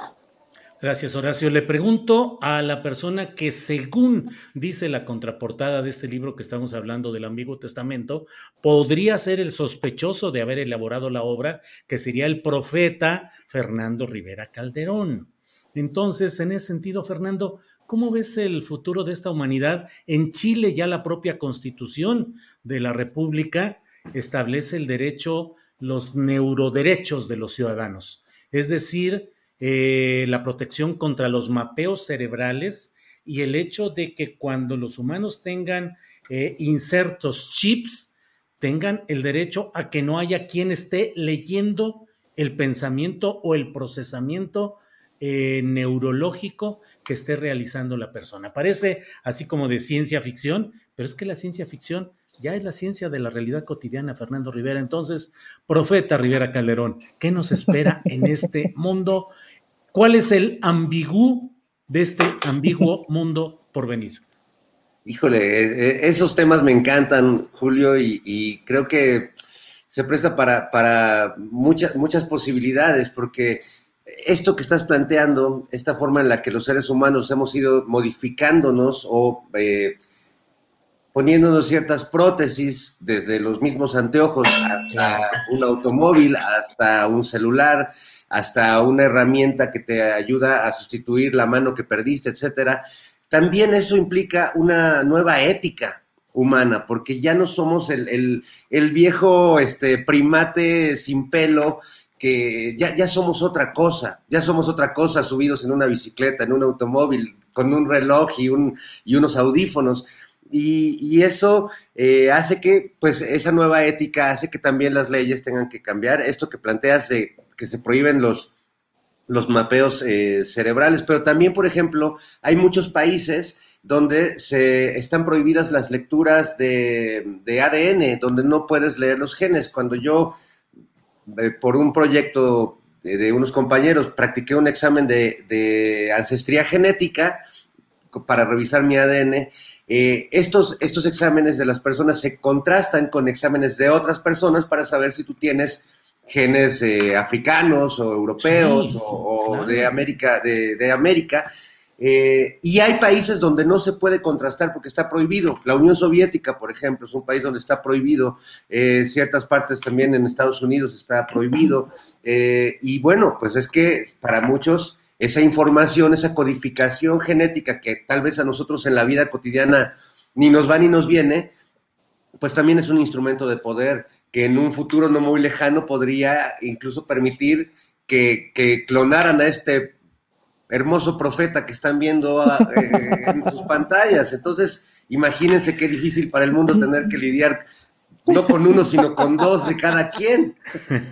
Yo quiero 15, 15 de esos, Sí, sí, sí, podrían pedir su Fernando a domicilio y si no llegan en menos de 30 minutos es gratis. Y vamos a ver cosas muy raras en el futuro que tienen que ver y que nos van a hacer reformular nuestra idea de lo que somos, de qué somos, quiénes somos, realmente a dónde vamos eh, y otras preguntas más que, conectan con esas viejas preguntas que nos hacemos desde que éramos unos cavernícolas.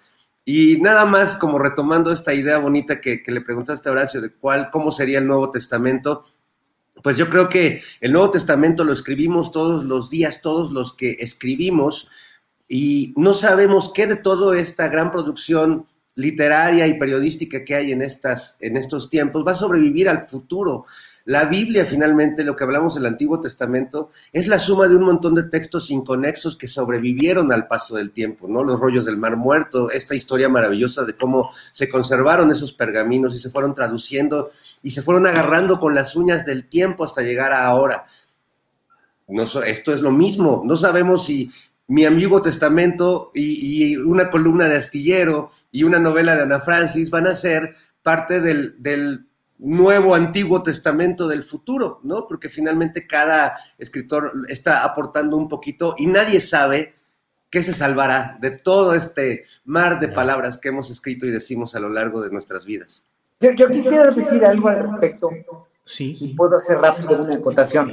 Mira, como, a mí me gusta interactuar con el público, aquí hay alguien, aquí hay un señor, un señor eh, Eduardo Reyes Pérez Rangel, que dice que, que, tontería que estoy diciendo que los bienes materiales no son importantes. Y aquí saco una conclusión. Yo nunca lo dije así, nunca dije eso según mi percepción, pero según la percepción de él, yo dije que los bienes materiales no son importantes. O sea, eh, y esto conlleva a precisamente cómo son las interpretaciones de textos o de palabras según cada quien. Cada quien ve la vida y las palabras, los colores, los objetos todo el mundo lo ve de diferente manera. Es decir, no es nada más el, que transmite un mensaje, un mensaje del presidente, de un líder mundial, de Jesucristo, de Buda o de quien sea, ¿no? Es, no, no es nada más el mensaje que va finalmente, puede ir muy claro, puede ir muy conciso, puede ir muy pues, absolutamente eh, eh, directo, ¿no?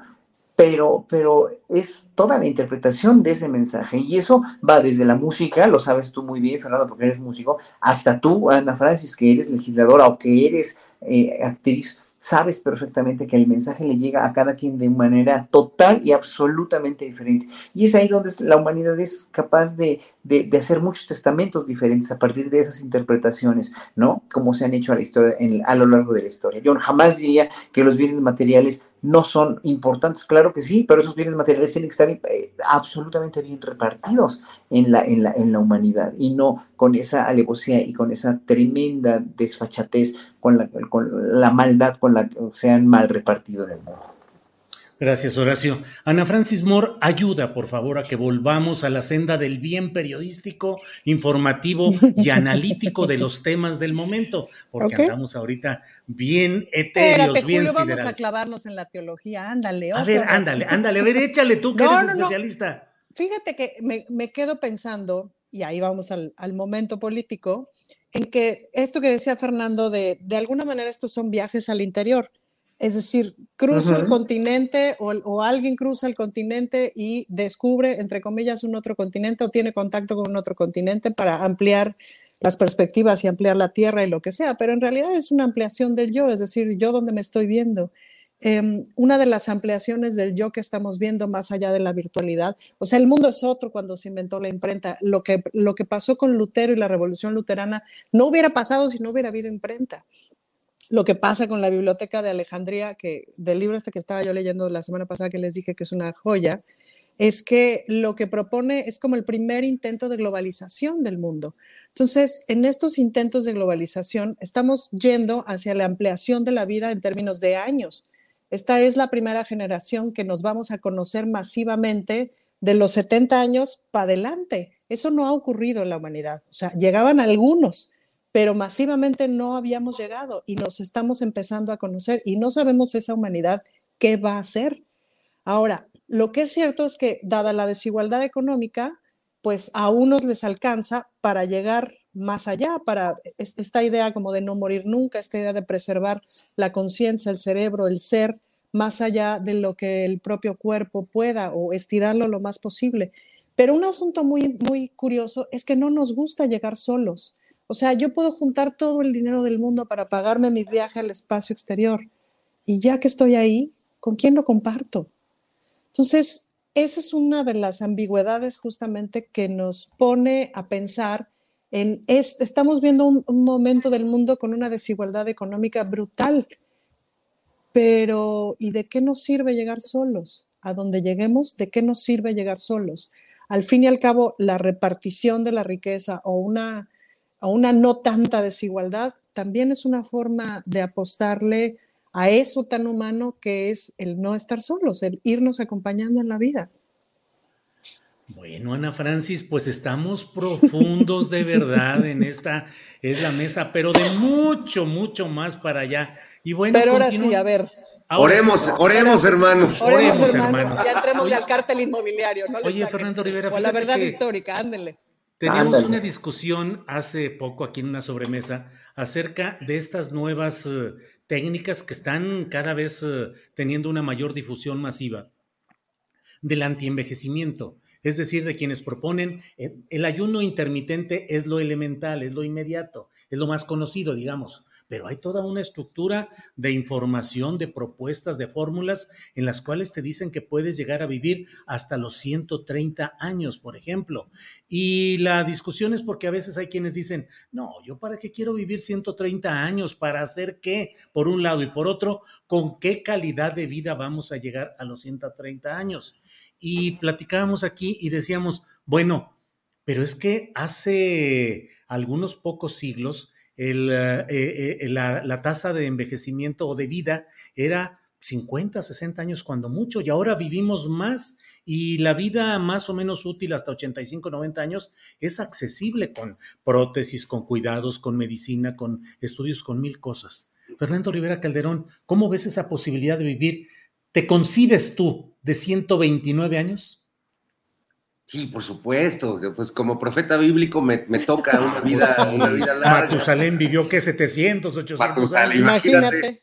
El gran Matusalén. Y, y, este, y no, se supone que en, en esos tiempos bíblicos la gente vivía más de 100 años. Este, ahí sí ya no saben. Yo creo que más bien tenían mala memoria y contaban mal y de repente, no, ya tengo, ya tengo más de los que, de los que creo. Eh, sí creo que tiene que ver con, con la calidad de vida. A mí, por supuesto, que me encanta y además creo que desde muy niño conviví con personas mayores que me hicieron ver no la, la, vejez como la ve mucha gente, con miedo y con esta, pues como que satanizan el concepto de la vejez justo por, por esos casos de personas que llegan eh, en muy malas condiciones de salud o que no hicieron nada de su vida, ¿no? Hay un poema de Bukowski que a mí me encanta, eh, que se llama Sea amable. A ver si lo, encontramos en algún momento más adelante, pero que dice que siempre nos piden que seamos amables con las personas mayores, incluso aunque sean personas miserables que no hicieron nada en su vida y que desperdiciaron su tiempo. Eh, y Bukowski se cuestiona, ¿por qué tengo que ser amable con una persona así solo porque es mayor?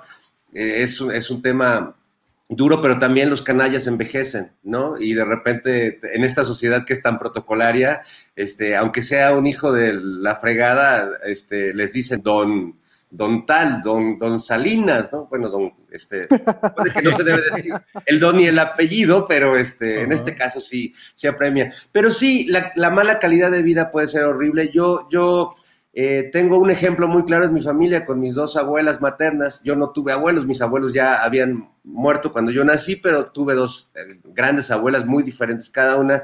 Mi abuela materna eh, era una mujer muy alegre, muy, muy humilde también, y ella murió muy joven, ¿no? Le gustaba, creo que tenía una manera de vivir muy potente, yo heredé de ella mucho el, canto y la alegría y la risa, pero ella cuando se empezó a enfermar y empezó a ver que las cosas iban mal, bueno, en el hospital un día hasta me regañaron las enfermeras porque mi abuelita se quería aventar por la ventana, porque ya no aguantaba, pues, e, eso que le estaba empezando a suceder. Y murió a, los sesenta y tantos. Mi otra abuela paterna no quería morir, tenía pánico a la muerte. Eh, y sobrevivió, bueno, se operó muchas veces todo, pero fue una larga agonía, ¿no? También creo que a veces hay que, hay que saber desprenderse hasta de la propia vida y yo vi sufrir más a mi, a mi abuela paterna en este no querer irse y, y en pos de no querer irse sufrir, sufrir mucho ya los males que trae el cuerpo. Entonces, bueno, pues si la vida vale la pena vivirla, que yo creo que siempre hay buenas razones para vivirla, pues estar ahí, pero si no, me acuerdo de una frase de un luchador cuando era reportero de lucha libre. Había un luchador eh, muy bueno que se llamaba el Pirata Morgan. Y era el Pirata Morgan porque pues le faltaba un ojo, perdió un ojo en una lucha. Y yo lo entrevisté y le pregunté, oiga, ¿y no lamenta pues este accidente que, le quitó un, un ojo? Y me contestó una cosa maravillosa. Me dijo el Pirata Morgan, para lo poco que hay que ver en este pinche mundo, con un ojo me basta. y sobra. Órale. Fernando, ahí está el poema del, del gran Charles Bukowski, Sea amable. Ah, a ver, este, te, lo echas, mi Julio, porque yo aquí lo veo del ejército. Siempre nos piden que entendamos el punto de vista de los demás, no importa cuál, estúpido o aburrido sea. Te piden que veas su fatal error, sus vidas malgastadas, con amabilidad, especialmente si son viejos pero la vejez es el total de nuestros actos. Ellos envejecieron mal porque vivieron mal, rehusaron ver. ¿No es su responsabilidad? ¿De quién es? ¿Mía? Me piden que no les diga lo que pienso por miedo de su miedo. La vejez no es un crimen, pero la vergüenza de una vida deliberadamente malgastada entre tantas vidas deliberadamente malgastadas. Sí lo es. Es lo que le falta. Entre tantas vidas deliberadamente malgastadas, sí, lo, es. Eso sí es ah, pues faltó ese pedacito. El final, el remate.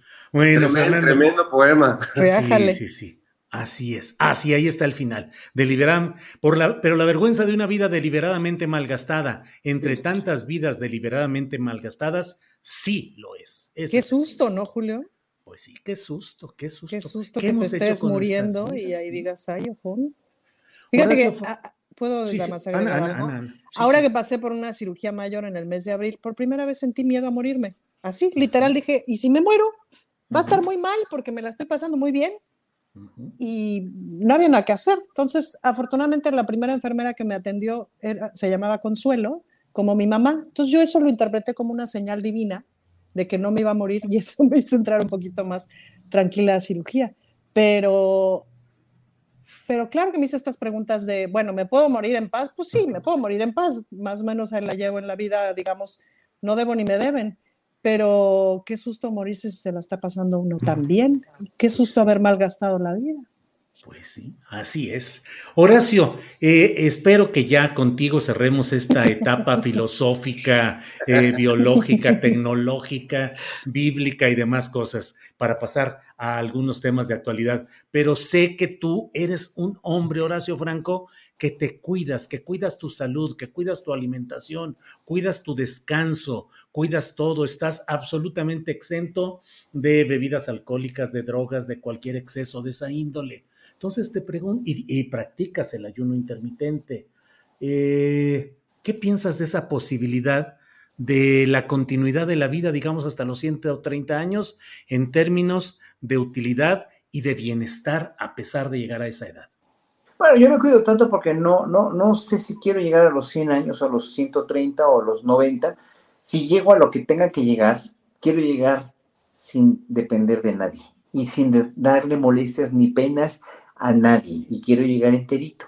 Es decir, eh, quiero, quisiera ser, este, no sé, este, ¿cómo se llama la, este, la Maribel Guardia de la música barroca? Pues si quieren, como quieran y manden, ¿no? Para verme tan bien como ella, pero no nada más verte bien sentirte bien saber que estás invirtiendo en ti mismo, no para, no para este, no otra cosa más que para evitar precisamente esos sufrimientos de los que, de los que tenía tanto miedo Ana Francis cuando la operaron, ¿no? De, de, de los que tenemos sufrimi- eh, miedo, todos, todos tenemos miedo a quedarnos inválidos, a quedarnos este, eh, sin poder mover una parte del cuerpo, o quedarnos sin razonamiento, o quedarnos eh, en un infarto, ¿no?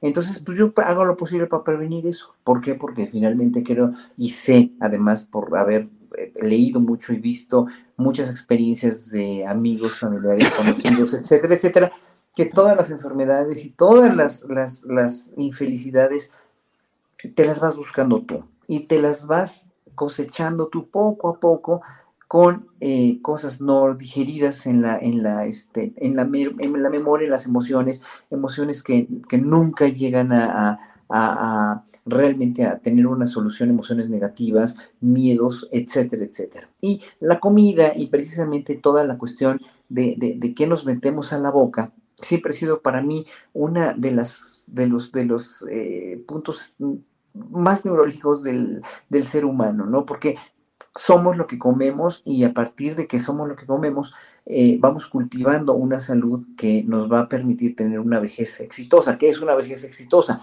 Una vejez como la de Diego Fernández de Ceballos, no gracias, ¿no? Una vejez exitosa como la de Vicente Fox, no gracias, como la de gracias. Porfirio Muñoz Ledo, no gracias. Yo quisiera tener una vejez exitosa teniendo una salud impecable y no dándole molestias ni dándole lata a nadie y siendo una persona mental y físicamente funcional. Gracias, Horacio Franco.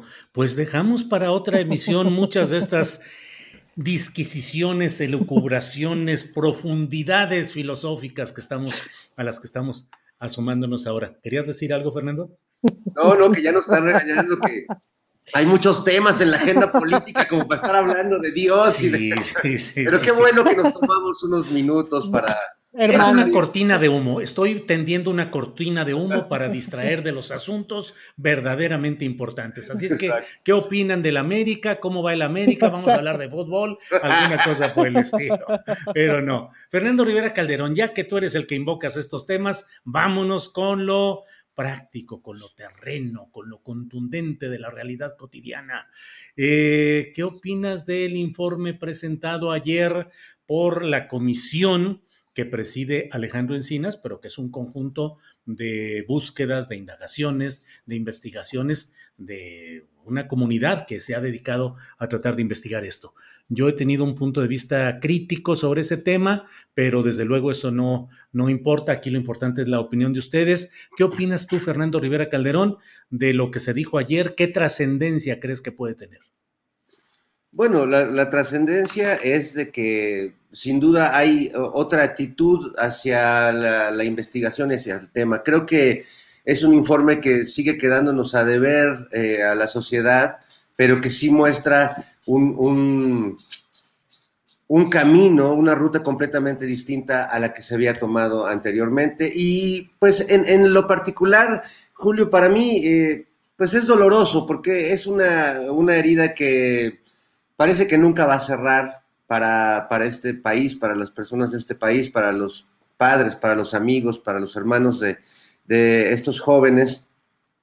Eh, y que ha develado eh, el, peor, el, peor lado de la clase política dominante. Eh, entonces yo ayer, escuchando este informe, recordando que tenemos esta, esta, este asunto pendiente y estos jóvenes cuyos cuerpos siguen extraviados y con tanta información que se ocultó deliberadamente, pues no puedo dejar de sentir ese coraje, ¿no? Ese, eh, en ese tiempo en el que la mayoría de los medios, e incluso donde yo trabajaba en ese momento, compraban la versión de Murillo Karam y, bueno, ver, eh, recordar lo que escribieron y lo que siguen escribiendo periodistas como Carlos Marín, eh, sin un ápice de empatía, ni de sensibilidad, ni de periodismo, porque no estaban haciendo periodismo, estaban simplemente verificando o validando la, haciendo consignas todo lo que decía el gobierno en turno. Y, pues sí, creo que es muy doloroso. Pienso también toda la resistencia que hubo por parte de las Fuerzas Armadas de reconocer que habían, que, tenían conocimiento del asunto. Y cuando eh, nuestro compañero Temoris Greco eh, y su hermano Coista eh, sacaron el, el documental Mirar Morir, donde lo confirman, ¿no? Con testimonios, haciendo periodismo, como han hecho tanto, y, bueno, que todas estas investigaciones, eh, este, nuevo informe tampoco habría sido posible sin todo ese trabajo de los periodistas independientes que, encontraron cosas que evidentemente la autoridad no quería encontrar y que pues creo que han aportado mucho. Sí nos queda de ver, sin duda, Julio, no podemos dejar de tener esa posición crítica, pero sí me queda claro y creo que lo importante y lo trascendente de este informe está en eso, es que hay otra voluntad por completo, hay otra ruta de, trabajo y me parece que sí hay un compromiso eh, legítimo y, creíble por parte del gobierno federal.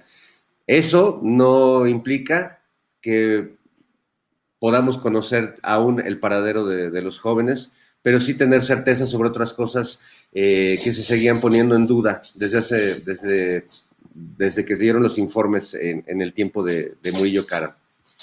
Gracias, Fernando. Horacio Franco, tu opinión sobre el informe dado a conocer ayer, las perspectivas, las expectativas, por favor.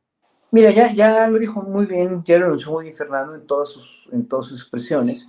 Eh, pues sí, pobres padres, realmente qué tristeza para los padres ya saber la contundencia pero es un crimen de Estado. Y es un crimen de Estado del cual, del, cual, eh, del cual se tiene que cerrar toda esta, toda esta, esta, esta trama tan dolorosa, tan larga, tan dura, tan, de tanta investigación, tan concurrida por todos eh, los mexicanos, ¿no?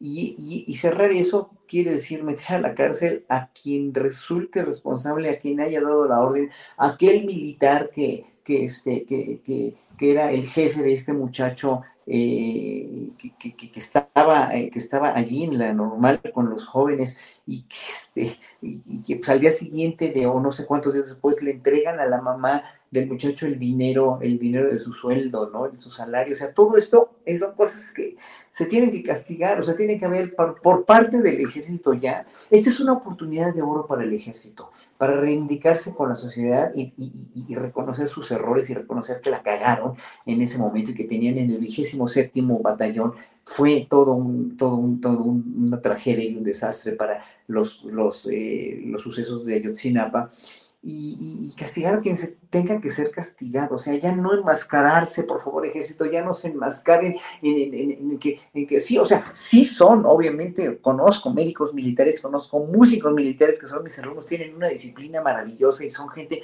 que tiene muchos otros valores inculcados dentro del ejército, pero que hay corrupción dentro del ejército, que hay gente traidora al ejército like, desenmascarenla ya de una vez por todas, porque en ese momento vamos a empezar a creer y vamos a creer que el ejército sí es una, una institución que puede albergar a la Guardia Nacional y muchas otras instituciones y que aparte de ser muy disciplinados y muy metódicos y muy buenos ingenieros militares, como lo dice el presidente, también son gente que sabe reconocer sus errores, ¿no? Y ya basta de esta doble cara terrible del ejército. Y por otra parte, pues sí, la, contraparte, y ya con esto, no, con esto cierro, de oír a Ciro Gómez Leiva eh, eh, eh, decir que esto lo está haciendo un oportunismo, como siempre en la 4T en el gobierno de López Obrador, para castigar e inculpar a funcionarios nada más para sacar raja política. O sea, ¿cómo se atreve a decir eso? ¿No? Es lo mismo que dijo Carlos Marín cuando le pidió, a cuando sugirió que lo mejor que podían hacer los padres de Sinapa,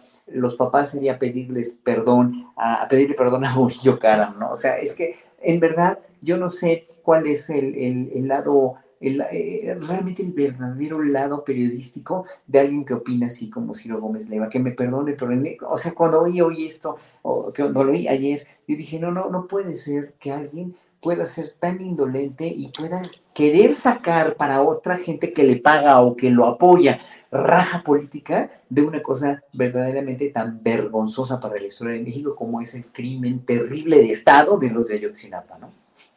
Gracias, Horacio. Ana Francis, tu opinión sobre este informe y preguntarte hasta dónde, hasta qué nivel. Peña Nieto, Salvador Cienfuegos, Osorio Chong, eh, Murillo Caram, ¿hasta dónde? Yo creo que esos que mencionas tendrían que ir a la cárcel. Hasta allá tendría que llegar. Ese es el país al que tendríamos que aspirar. Ahora, la pregunta es en qué país estamos todavía o en qué momento estamos.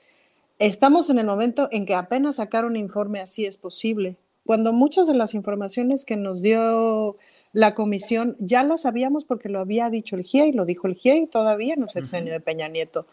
Y es decir, es muy fuerte, es muy importante y no quiero demeritar eso, que el propio Estado diga esto fue un crimen de Estado, eso es, bueno, nunca en la vida lo habíamos visto. Eso es muy importante y sí vale la pena que, que entendamos que eso es muy importante. Ahora, la pregunta siguiente es, ¿cómo se restituye? ¿Cómo se restituye el daño? Evidentemente hay lugares que no se puede restituir, pero una de las formas de restitución sin duda es tener la verdad completa y que las personas involucradas vayan a la cárcel y que comprendamos cómo llegamos hasta ahí.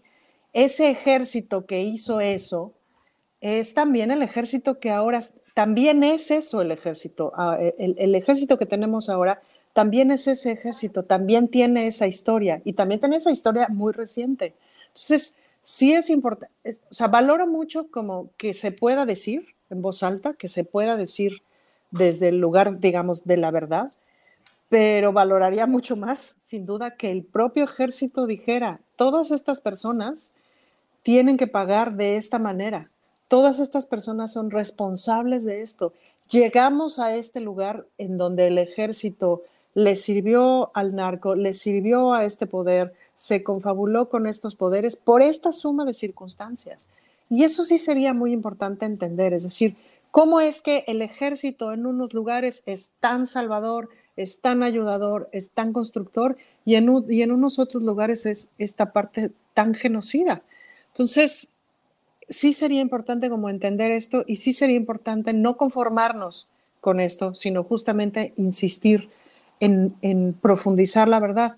Y claro, que no se nos olvide, porque me parece a mí que Ayotzinapa es tan emblemático como el levantamiento del ejército zapatista en muchas cosas, que con todo lo que pasó en Ayotzinapa vimos en los medios tradicionales y vimos en muchísima gente todo el clasismo y todo el racismo con el que fueron tratados los chavos, las familias, etcétera, en donde nos recordaron otra vez que hay vidas que importan y vidas que no importan y aunque estas 43 villas hubieran sido tomadas de la manera en la que fueron tomadas, tan brutal, tan desaparecidas, bueno, no, en fin, como todas estas cosas que estamos descubriendo ahora, eh, como forman parte de un grupo social, bla, bla, bla, bla, bla, bla, entonces no importan. Entonces se saca una verdad histórica al Express, eh, se saca una verdad histórica al segundo día, aquel animal dice, ya me cansé, el otro animal dice, los padres deberían de pedirle perdón a Murillo Karam, es decir, esta bola de animales con el perdón de los animales, eh, se atreven a hablar desde esta perspectiva de las vidas que no importan.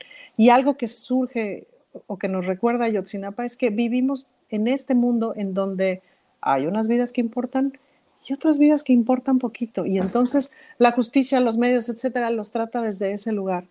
Que ahora el Estado asuma que fue el Estado, insisto, me parece muy importante. ¿Todavía no es suficiente? Pues no, todavía no es suficiente. Gracias, Ana Francis. a ver, y, una acotación rápido, Julio. Exactamente como dijo Ana Francis. ¿Ustedes creen que si hubieran sido otro tipo de habitantes, otro tipo de, es más, hasta alguien como Florence Cassés, ¿no? ¿Ustedes creen que si las víctimas hubieran sido franceses, hubieran sido otro tipo, o hubieran sido hijos de políticos, como los, como los, este, o los de, los de Sonora, los, los mormones de Sonora, los, este. Levarón. Los Levarón, ¿no? ¿Ustedes creen que las investigaciones no se hubieran apurado, no, no, no, todos estos años? O sea, claro, por supuesto que sí, ¿no? ¿Qué les importa una sarta de, de, estudiantes normalistas indígenas, como dicen los, todavía dice gente de derecha que conozco, los revoltosos aquellos, no, hombre, no, es que en verdad, en verdad, sí estamos muy mal, como sociedad muy enferma todavía. Sí, sí, sí, coincido totalmente, Horacio. A mí me resulta dentro de, pues, mi oficio, que es el de estar, yo a veces digo que el oficio, eh, al menos lo que yo practico, es algo así como buceo en aguas negras, o sea, tiene uno que vivir todos los días en estar buceando en las aguas negras de la política, de la corrupción, de la injusticia, del cinismo, y luego ya termina uno y se quita el traje de protección y te reintegras a tu familia o a lo que sea, pero no es cierto, no se quita lo que viste, lo que viviste, lo que mm. percibiste, no se aleja porque no, no puede suceder así. Pero dentro de todo ese marco de lo que he visto y vivido, lo de Ayotzinapa sí me parece uno de esos ejemplos en los que digo cómo esta nación cotidianamente sigue viviendo como si nada, habiendo vivido todo eso. 43 estudiantes, no en la selva, no en un pantano, no en la altura de un pico inaccesible, sino en una ciudad media con comunicación, con orejas de gobernación como siempre había, con la inteligencia militar, con comunicaciones, con el C5 y que todos supieron y sin embargo, armada toda esta confabulación de poderes es terrible, a mí me parece. Pero bueno, Fernando Rivera Calderón, el presidente de México ha dicho hoy que le pide a Estados Unidos respeto y hace críticas por las alertas de viaje que está enviando Estados Unidos para ciertas regiones de nuestro país. Te pregunto, ¿se está calentando mucho el ambiente nacional con los hechos del crimen organizado desbordados de días atrás?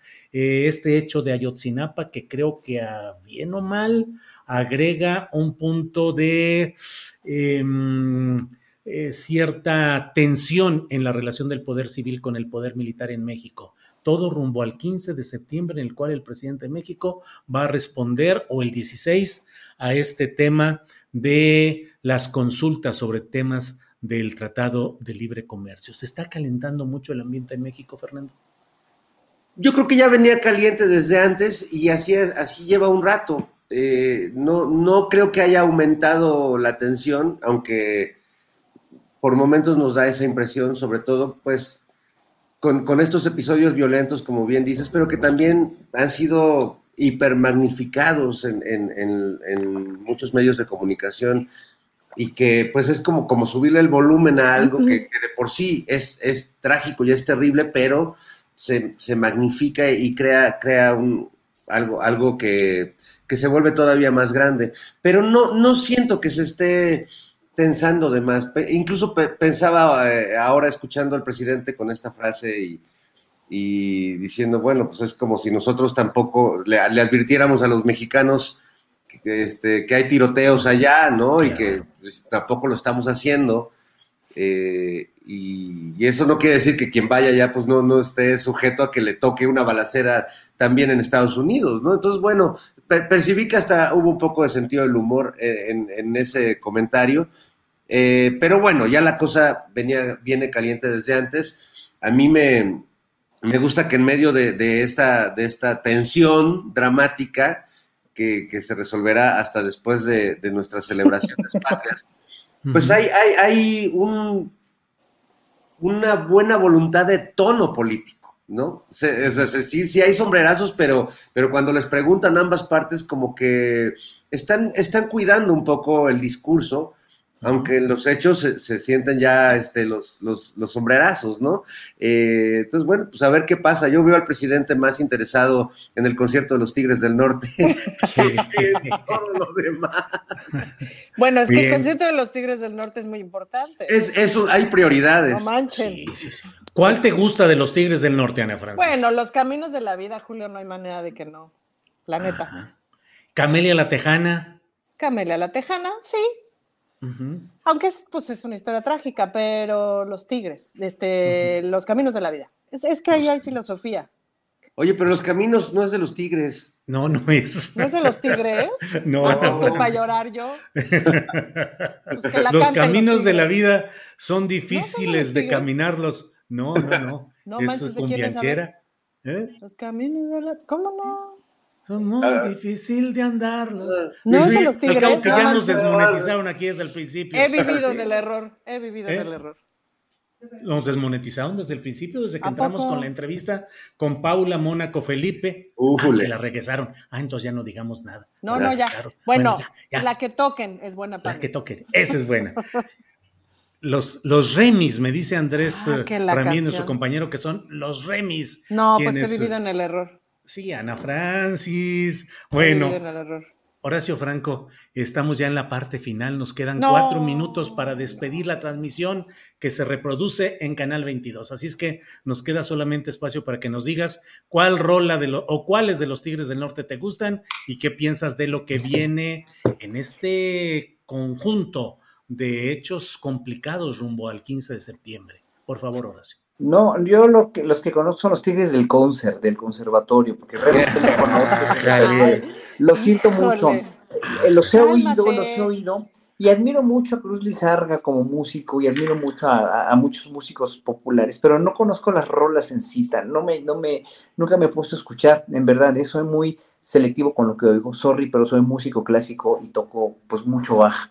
Entonces sí me, sí me considero bastante inculto en muchas de las rolas populares, pero por ejemplo, eh, sí conozco, conocí, conocí eh, antes mucho de Chico Che, por ejemplo, y cosas, o sea, las, las, las he oído de refilón, y se me hace música muy interesante, muy genuina, muy buena, que yo la, que yo en un momento dado, sí me, digo, la Sonora Santanera, por ejemplo, me fascina y me encanta, y conozco mucho de cumbias y todo, que, que, me, que conocí desde antes que fuera músico, porque ya desde que soy músico, en verdad estoy absorto en, en música clásica, sorry de decirlo así, yo, yo soy de los Tigres del concert y punto, Eso, nada más. Horacio. Entonces, Dos pues, minutitos nos quedan. Dos sí, minutitos Horacio. nada más. No, nada más quiero, quiero, eh, pues mira, de qué le deviene el país en todo esto y qué es lo que puedo yo concluir de lo que le pide López Obrador a, a Estados Unidos, pues que, que- que el presidente está en su tónica, está en su tónica defendiendo, en primer lugar, la inversión extranjera, es- que, que- tiene todo el derecho de hacerlo, está en su tónica eh, de, de poner la realidad en- en la mañanera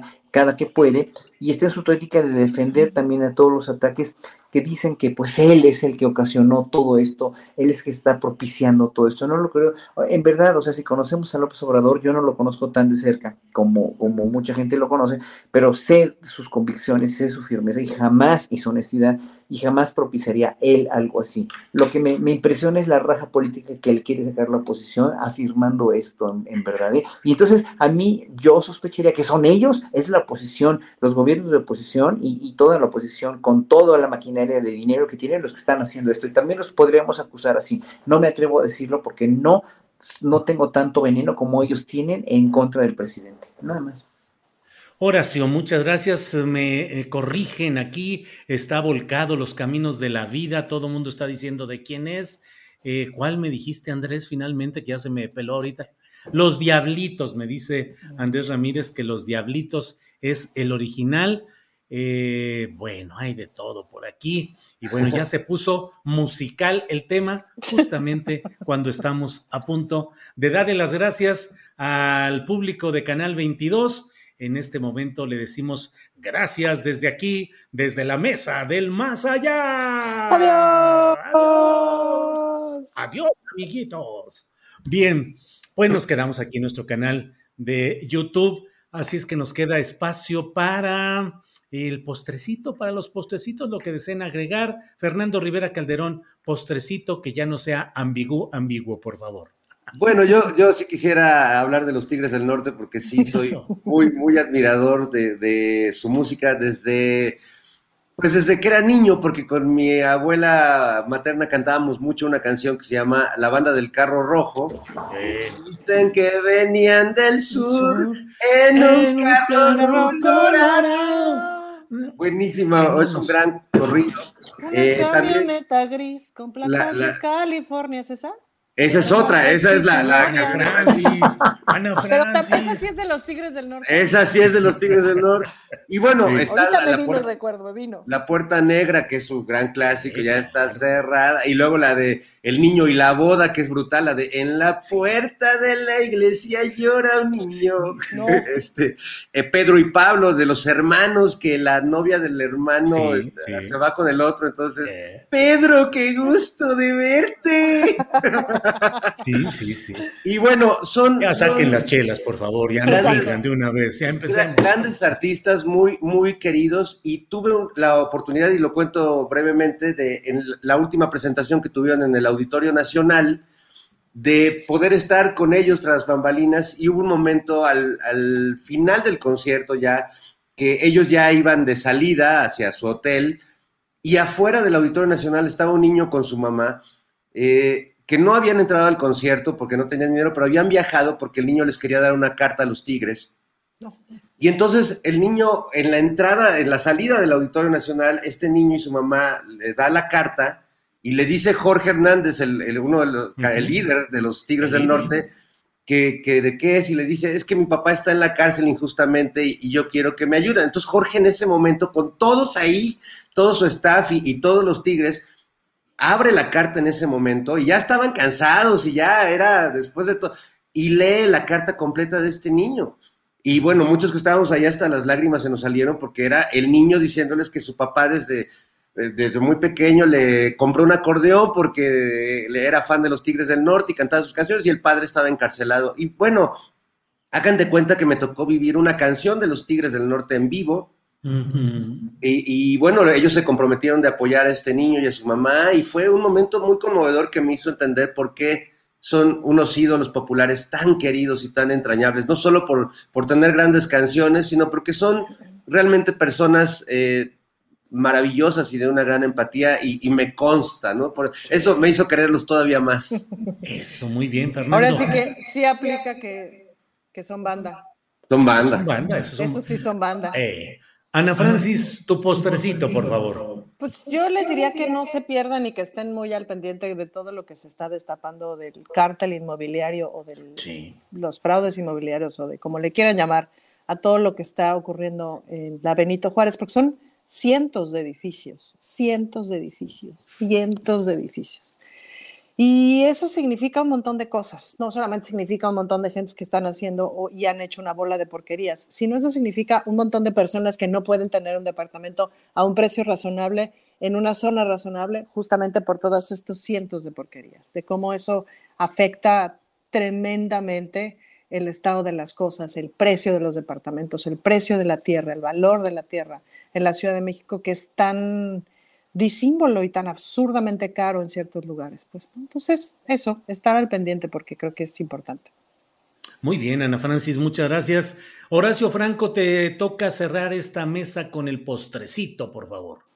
Pues bueno, yo hoy les mando un saludo enorme a todos, ahora desde Amealco, Querétaro, que toco al rato en un festival de música indígena, y que pues precisamente tanto como los Tigres del Norte, que son sí admirables, como tantos grupos de música popular que son buenos y son buenas personas y son muy, muy, muy buenos colegas, también hay que echar un vistazo a la música indígena. Siempre he propugnado porque la música indígena, la música que hacen los indígenas en este país, sea más del gusto del público. Y pues este festival de música indígena, eh, este, hecho por la Universidad de Querétaro aquí en Amealco, pues es un ejemplo de ello. Pues los saludo mucho con todo cariño y pues obviamente esperemos lo mejor eh, lo mejor para este país los próximos dos años que quedan del gobierno de, Andrés Manuel López Obrador y que pues ojalá que, en, eh, ojalá que en verdad la oposición para llegar a ser una oposición digna tenga más que pura denostación y pura, puras cuestiones inventadas y mala leche, que empiece a trabajar y empiece a decir, pues sí, la cagamos en el pasado, la regamos, estuvimos mal, pero hoy queremos enmendar y no estamos de acuerdo en esto que está diciendo López Obrador por esto y por esto y por esto, y proponemos esto y esto y esto y esto. Y así vamos a llegar a una dialéctica totalmente profunda, totalmente respetuosa, pero como no tienen los argumentos, pues van a seguir echando mierda. Así que pues no, no creo que mi utopía se, se lleve a cabo. Bueno, pues Horacio, muchas gracias. ¿Puedo plantear nada más un tema para la próxima? Claro que sí. Que vayamos viendo los dos estilos de tensión dramática política que estamos viendo, para que analicemos las diferencias. Por un lado, el del presidente, que nos va a tener en ascuas hasta el 15, 16 de septiembre, y por otro lado, el de Laida Sansores, que martes con martes nos tiene, pero mira, al tiro. Ya. Dos estilos de tensión dramática. Tensión dramática política. Política, órale, aquí lo apunto y para el próximo viernes nos metemos a este tema de guiones, de escenarios, de conductores y de tensión dramática y política. Gracias, Ana Francis. Horacio Franco, gracias, buenas tardes, que tengas muy buen concierto. Gracias, buenas tardes a todos. Hasta luego. Fernando Rivera Calderón, gracias y buenas tardes. Gracias, Julio, Ana, Horacio, y perdón por este regresar a Rusia, a la Unión Soviética hace rato. Este, Es parte de mi ambigüedad patológica, disculpe. está bien, Fernando. Ana Francis, gracias y buenas tardes. Muchas gracias. Adiós, amigos. Hasta luego, gracias. No se vayan, no se vayan porque llega Adriana Buentello con las recomendaciones de fin de semana. Son las 3 de la tarde con 4 minutos y tenemos cosas muy interesantes. Ya está aquí Adriana Buentello. Adriana, ya es viernesito. ¿Cómo estás, Julio? Pues fíjate que estoy muy abusada a ver si se arma el guateque del, pues esto que propuso el presidente Vicente, el expresidente Vicente Fox. Ando muy este, pendiente de las cuentas, pero fíjate, eh, Julio, que todavía no hay respuesta, sobre todo del expresidente Vicente Fox, que fue el que propuso esta reunión o esta fotografía, ¿no?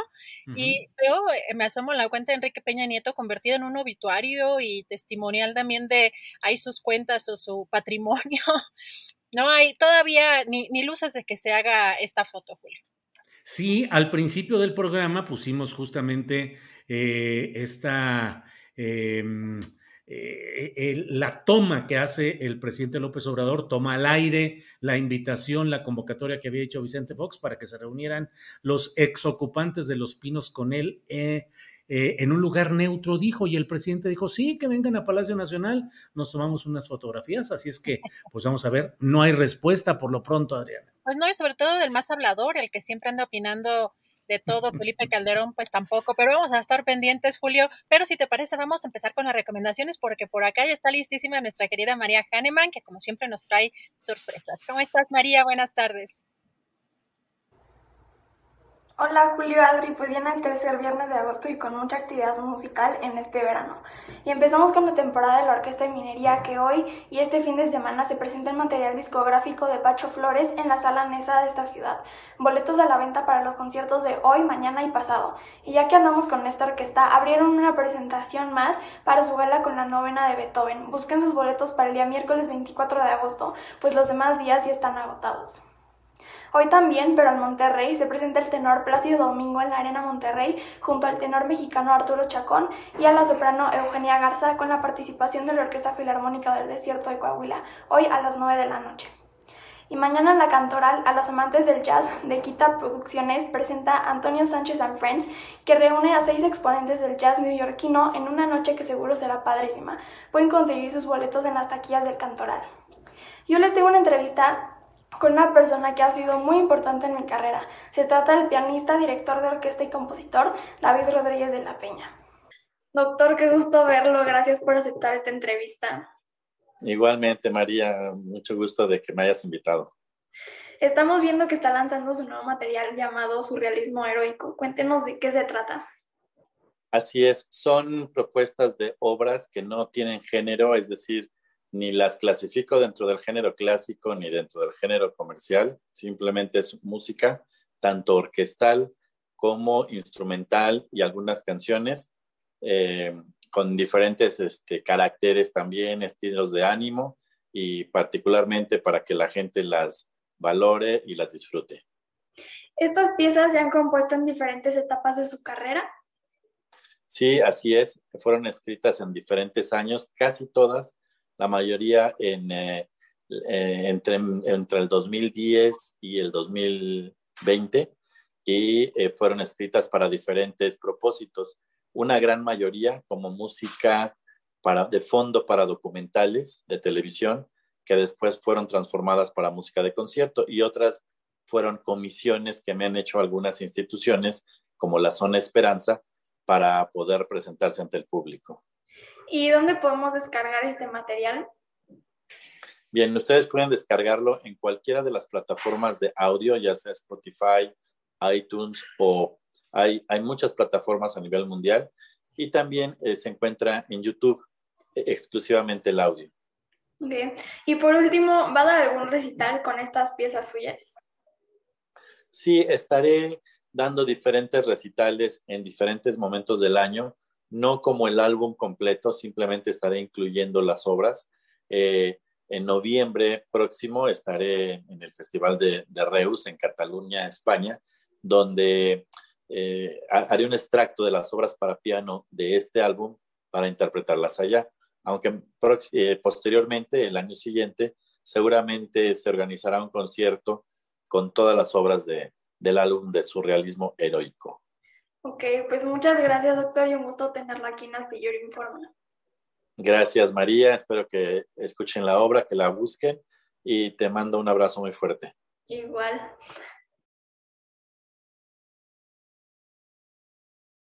Pues ahí lo tienen, David Rodríguez de la Peña. Síganlo en sus redes y escuchen su nuevo material. Y un comercial. Este domingo a las 12 del día en el Museo de Arte de la Secretaría de Hacienda me presento en un recital totalmente gratuito con varias piezas que estoy segura que les va a encantar. Es lo que era antes del antiguo Palacio del Arzobispado junto al Palacio Nacional. Ahí los espero. Y es todo por hoy, pero antes de irme les quiero recordar a la audiencia que Astillero Informa es un proyecto que se autosustenta y vive gracias a sus aportaciones.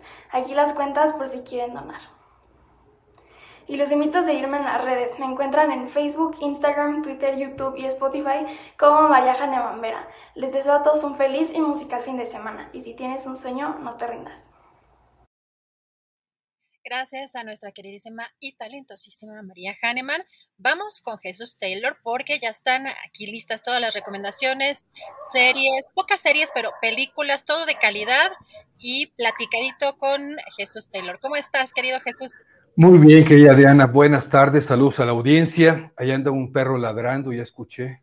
Ah, ¿Sí se escucha? Fíjate que es chistoso que yo luego ni me doy cuenta y se escucha más, creo que en los dispositivos. Pues aquí en el chicharo que traigo aquí sí se escucha. Espero que no dale, pase. Dale un hueso, por favor. El, del gas o este, o también pasa luego los del agua, los de la basura pasan tres veces. Ay, sí. mucho, mucho Pues, ruido. a- así es la cosa. Es el problema de vivir en los campos de golf y en las. este, ¿no? No, es exagerado. Oye, querida, eh, te tengo una muy buena película, les tengo una muy, muy buena película en la plataforma HBO Max. Y son de esas películas que uno agradece que suban a, la, a, las plataformas porque de repente no vemos tanto. Es la ganadora de la, del León de Oro en el Festival de Venecia el año pasado. Es la máxima apreciada en este festival y me parece una película sumamente interesante. Está inspirada en una novela, pero en parte es autobiográfica, porque la escritora de la novela eh, pues cuenta experiencia, la experiencia que ella vivió también, obviamente ya novelizada, ¿verdad? Eh, el título de la película se llama El acontecimiento. Ustedes están aquí viendo el cartelito y los títulos tanto en francés como en inglés, por si están en otras ubicaciones geográficas la pueden encontrar. El acontecimiento. Esto sucede en la década de los 60 y se trata de una chica que eh, se llama Anne. La película es francesa, no sé si los dije ya, es francesa. Y eh, la escribe, la novela la escribe Annie Arnaud, que en parte, pues el Annie y el Anne son similares. Y es cuando ella estaba estudiando literatura en la universidad, cuando ella era muy joven en la década de los 60. En esa década, en, en Francia, el aborto era ilegal y se penaba con la cárcel.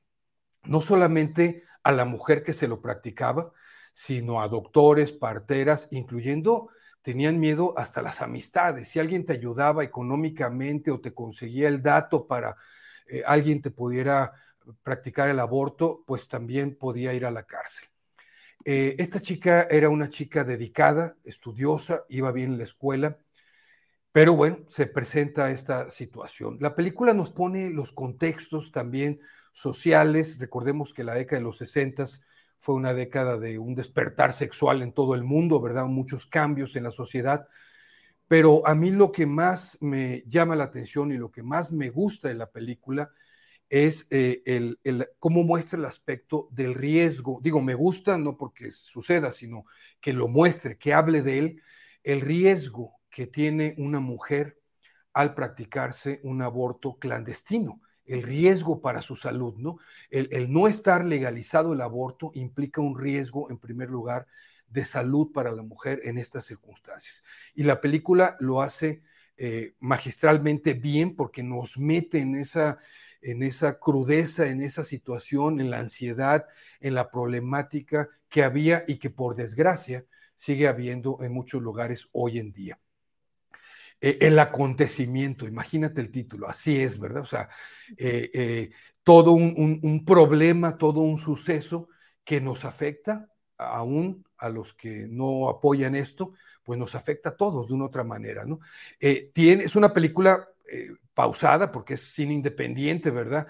Pero tiene unas escenas bastante, bastante fuertes. Así que yo recomiendo que si hay alguien que se impacte fácilmente con esto o que no esté a favor del aborto, pues véala con cautela y con mucha prudencia porque sí, sí tiene algunas cosas impactantes. Pero a mí me parece realmente eh, que como siendo un tema que divide tanto a la sociedad, pues me parece una película de mucho valor. Está en la plataforma de HBO Max y me pareció una muy, muy buena película. Pues muchas gracias por esta recomendación, Jesús, porque es una eh, realidad compleja, eh, muy difícil, sobre todo que muchas mujeres eh, con muchas dificultades económicas y también problemáticas sociales pasan por este tipo de situaciones en muchas ocasiones solas. Y sin duda una, una visión que pueda asomarnos quizá a pues, lo que pasa en, pues, un ángulo quizá solamente, pero que sea sensible y que pueda eh, llevarnos un poco a entender lo que pasa detrás de estas situaciones, siempre es bienvenido y te agradecemos porque sabemos que las propuestas que nos haces son de mucha calidad, Jesús, y dinos también dónde te vemos más tarde y, tus canales, por favor. Sí, al ratito la recomendación de Netflix, mañana la de Prime Video eh, a las 3.30. Eh, mi canal de YouTube es Taylor Jesús, Twitter, Instagram igual. Eh, TikTok, eh, Jesús Taylor Cine y Facebook, lo que Taylor se llevó. Y ahí andamos. Perfecto. Jesús, muchísimas gracias. Te vemos en un ratito más, te seguimos y nos vemos la próxima semana. Muchas gracias, Jesús. Gracias a ustedes, un abrazo. Gracias a Jesús Taylor. Y tenemos esta muy buena recomendación y vamos con Aldo Sánchez. Ya tenemos por acá listo Aldo Sánchez que parece que anda desde las calles. ¿Cómo estás, Aldo? Buenas tardes. Muy bien, querida Adriana, estoy aquí en la locura del tráfico de un típico viernes de quincena en la Ciudad de México. Y bueno, contento porque voy saliendo para Cholula a comer un rico y delicioso chile en nogada, pero pues bueno, aquí en medio de la locura urbana.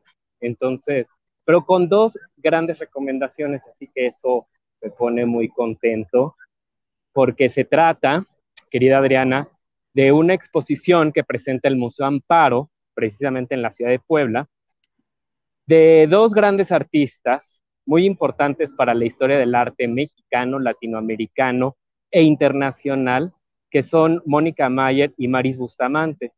Ellas eh, fundaron en la década de los 80 un colectivo llamado Polvo de Gallina Negra, y entonces el Museo Amparo hace una retrospectiva de este colectivo. Eh, es un trabajo fundamental para el arte, para el arte feminista, para el feminismo, para los estudios de género. Y son una eh, serie de obras que irrumpen en diferentes espacios, no solamente en los museísticos, sino que también dentro de la televisión, dentro de eventos sociales.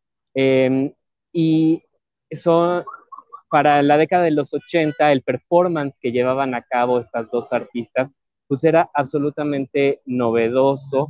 Seguramente, eh, pues muchos recuerdan eh, algunas acciones que llevaron a cabo, como el, repartir mandiles que tenían estas prótesis de eh, panzas de embarazada, ¿no?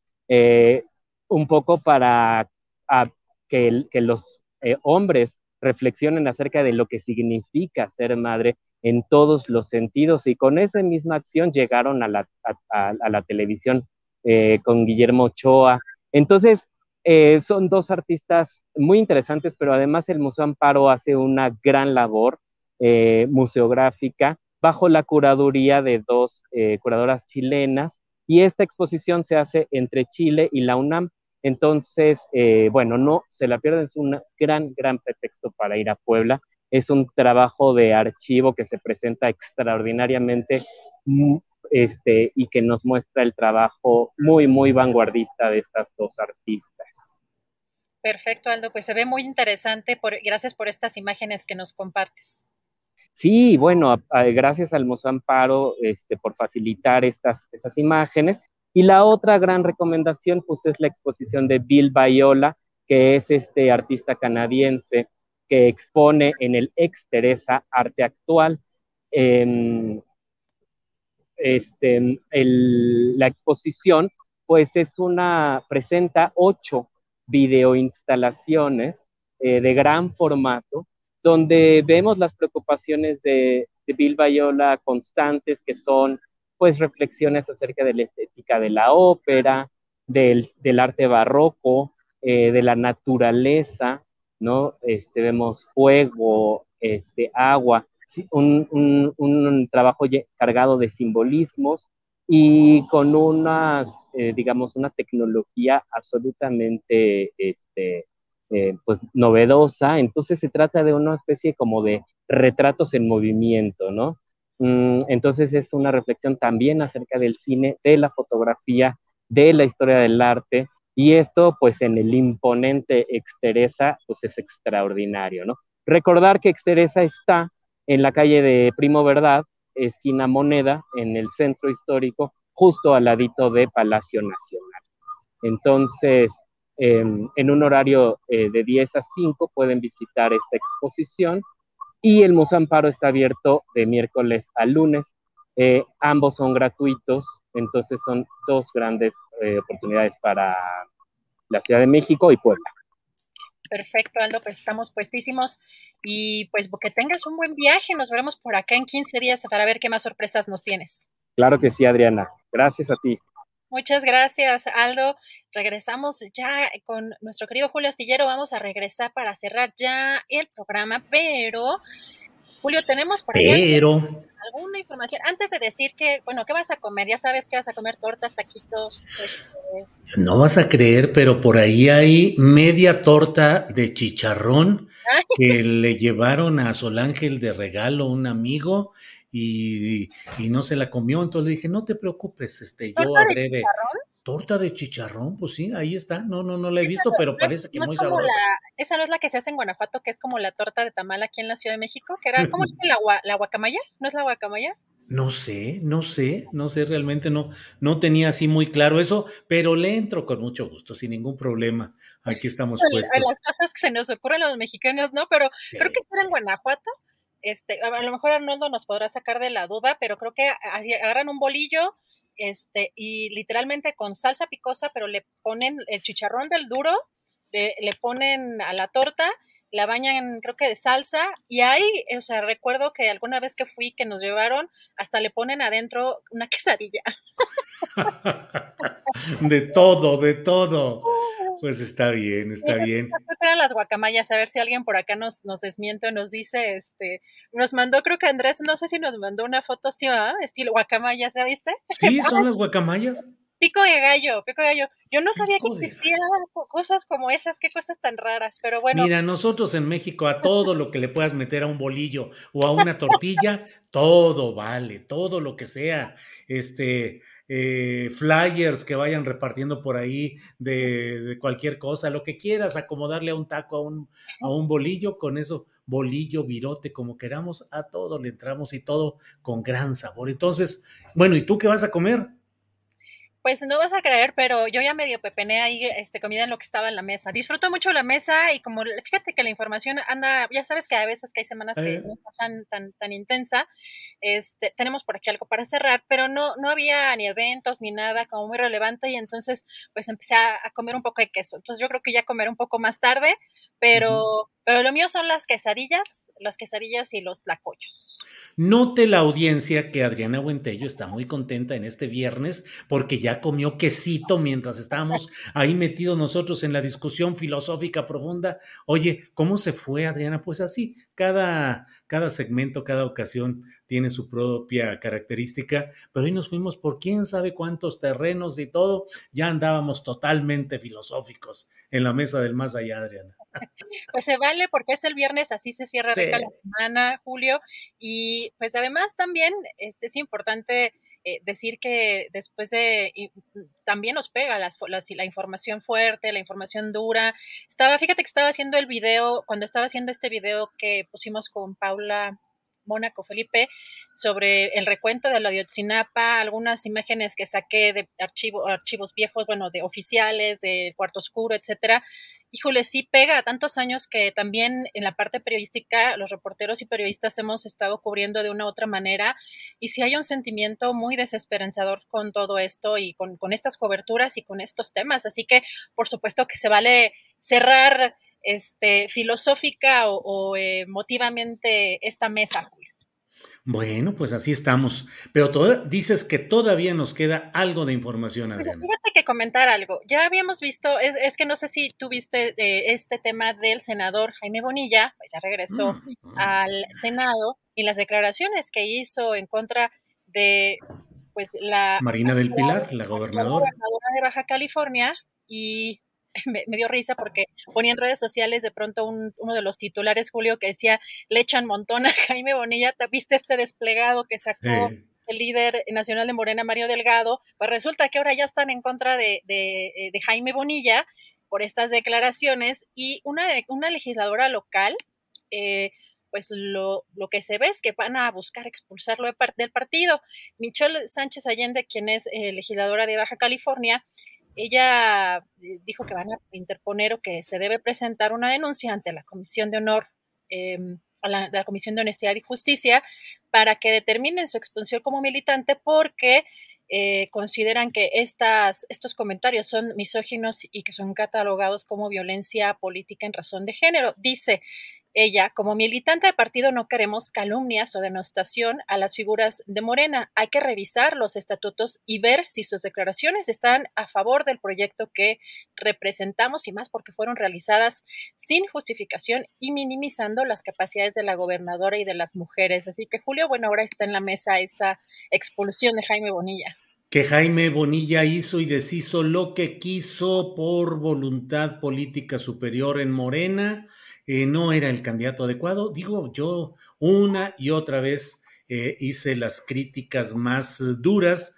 respecto a este personaje cuando lo destaparon como candidato y cuando fue eh, electo gobernador no tenía nada que ver con la 4T. Y claro, llueven los enojos y las mentadas de Mauser de por qué lo criticas y espérate. Bueno, pues es que la historia política de Jaime Bonilla es esto. Hizo un gobierno realmente desastroso, eh, quedó una adversaria política de él dentro de Morena, que es Marina del Pilar, llegó, se instaló y bueno, pues es eh, la reedición de circunstancias como la de Chihuahua entre panistas del actual gobernador Amaru Campos, echándole bronca y montón también contra eh, este otro personaje panista Javier Corral, pues son pleitos acusándolo de una serie de cosas, son pleitos ahí que tienen estos uh, grupos y estas corrientes en cada uno de los partidos. Pero pues bueno.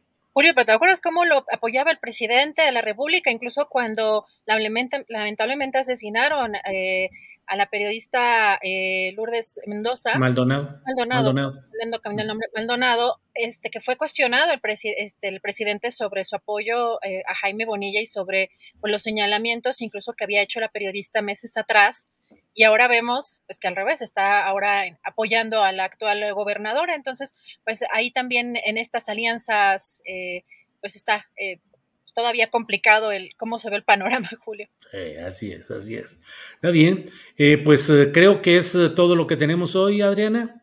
Así es, Julio, pues estamos ya listísimos para el lunes, tenemos sorpresas para el lunes para que no se pierdan el programa. Vas a estar en la noche, te vemos en un ratito más.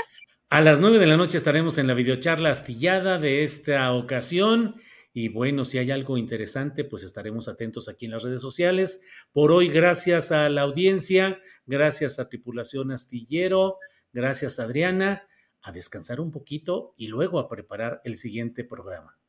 Gracias, Julio. Buen provecho, buen fin de semana. Hasta luego. Oye, dejaste aquí las redes con un chorro de comentarios respecto a las guajolotas, a cómo son. Eh, ya vi ahorita hace ratito que ahí vienen todos los comentarios de que si es de una manera. Beatriz Moreno dice, me hice un taco de uvas. Em, en fin, vi varios.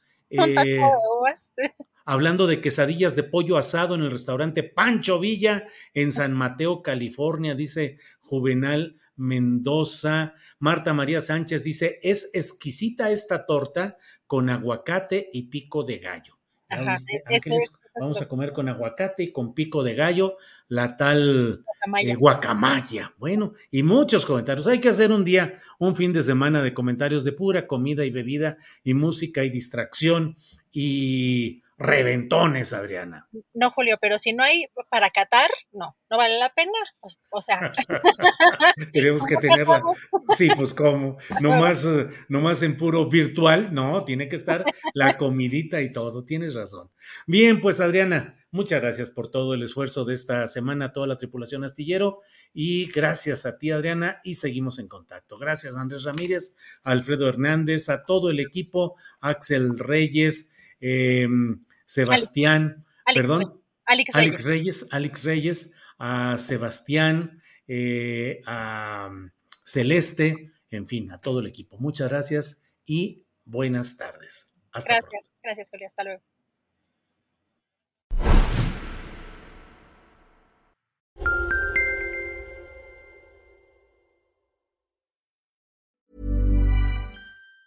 Tired of ads barging into your favorite news podcasts? Good news. Ad-free listening is available on Amazon Music for all the music plus top podcasts included with your Prime membership. Stay up to date on everything newsworthy by downloading the Amazon Music app for free or go to amazon.com slash news ad free.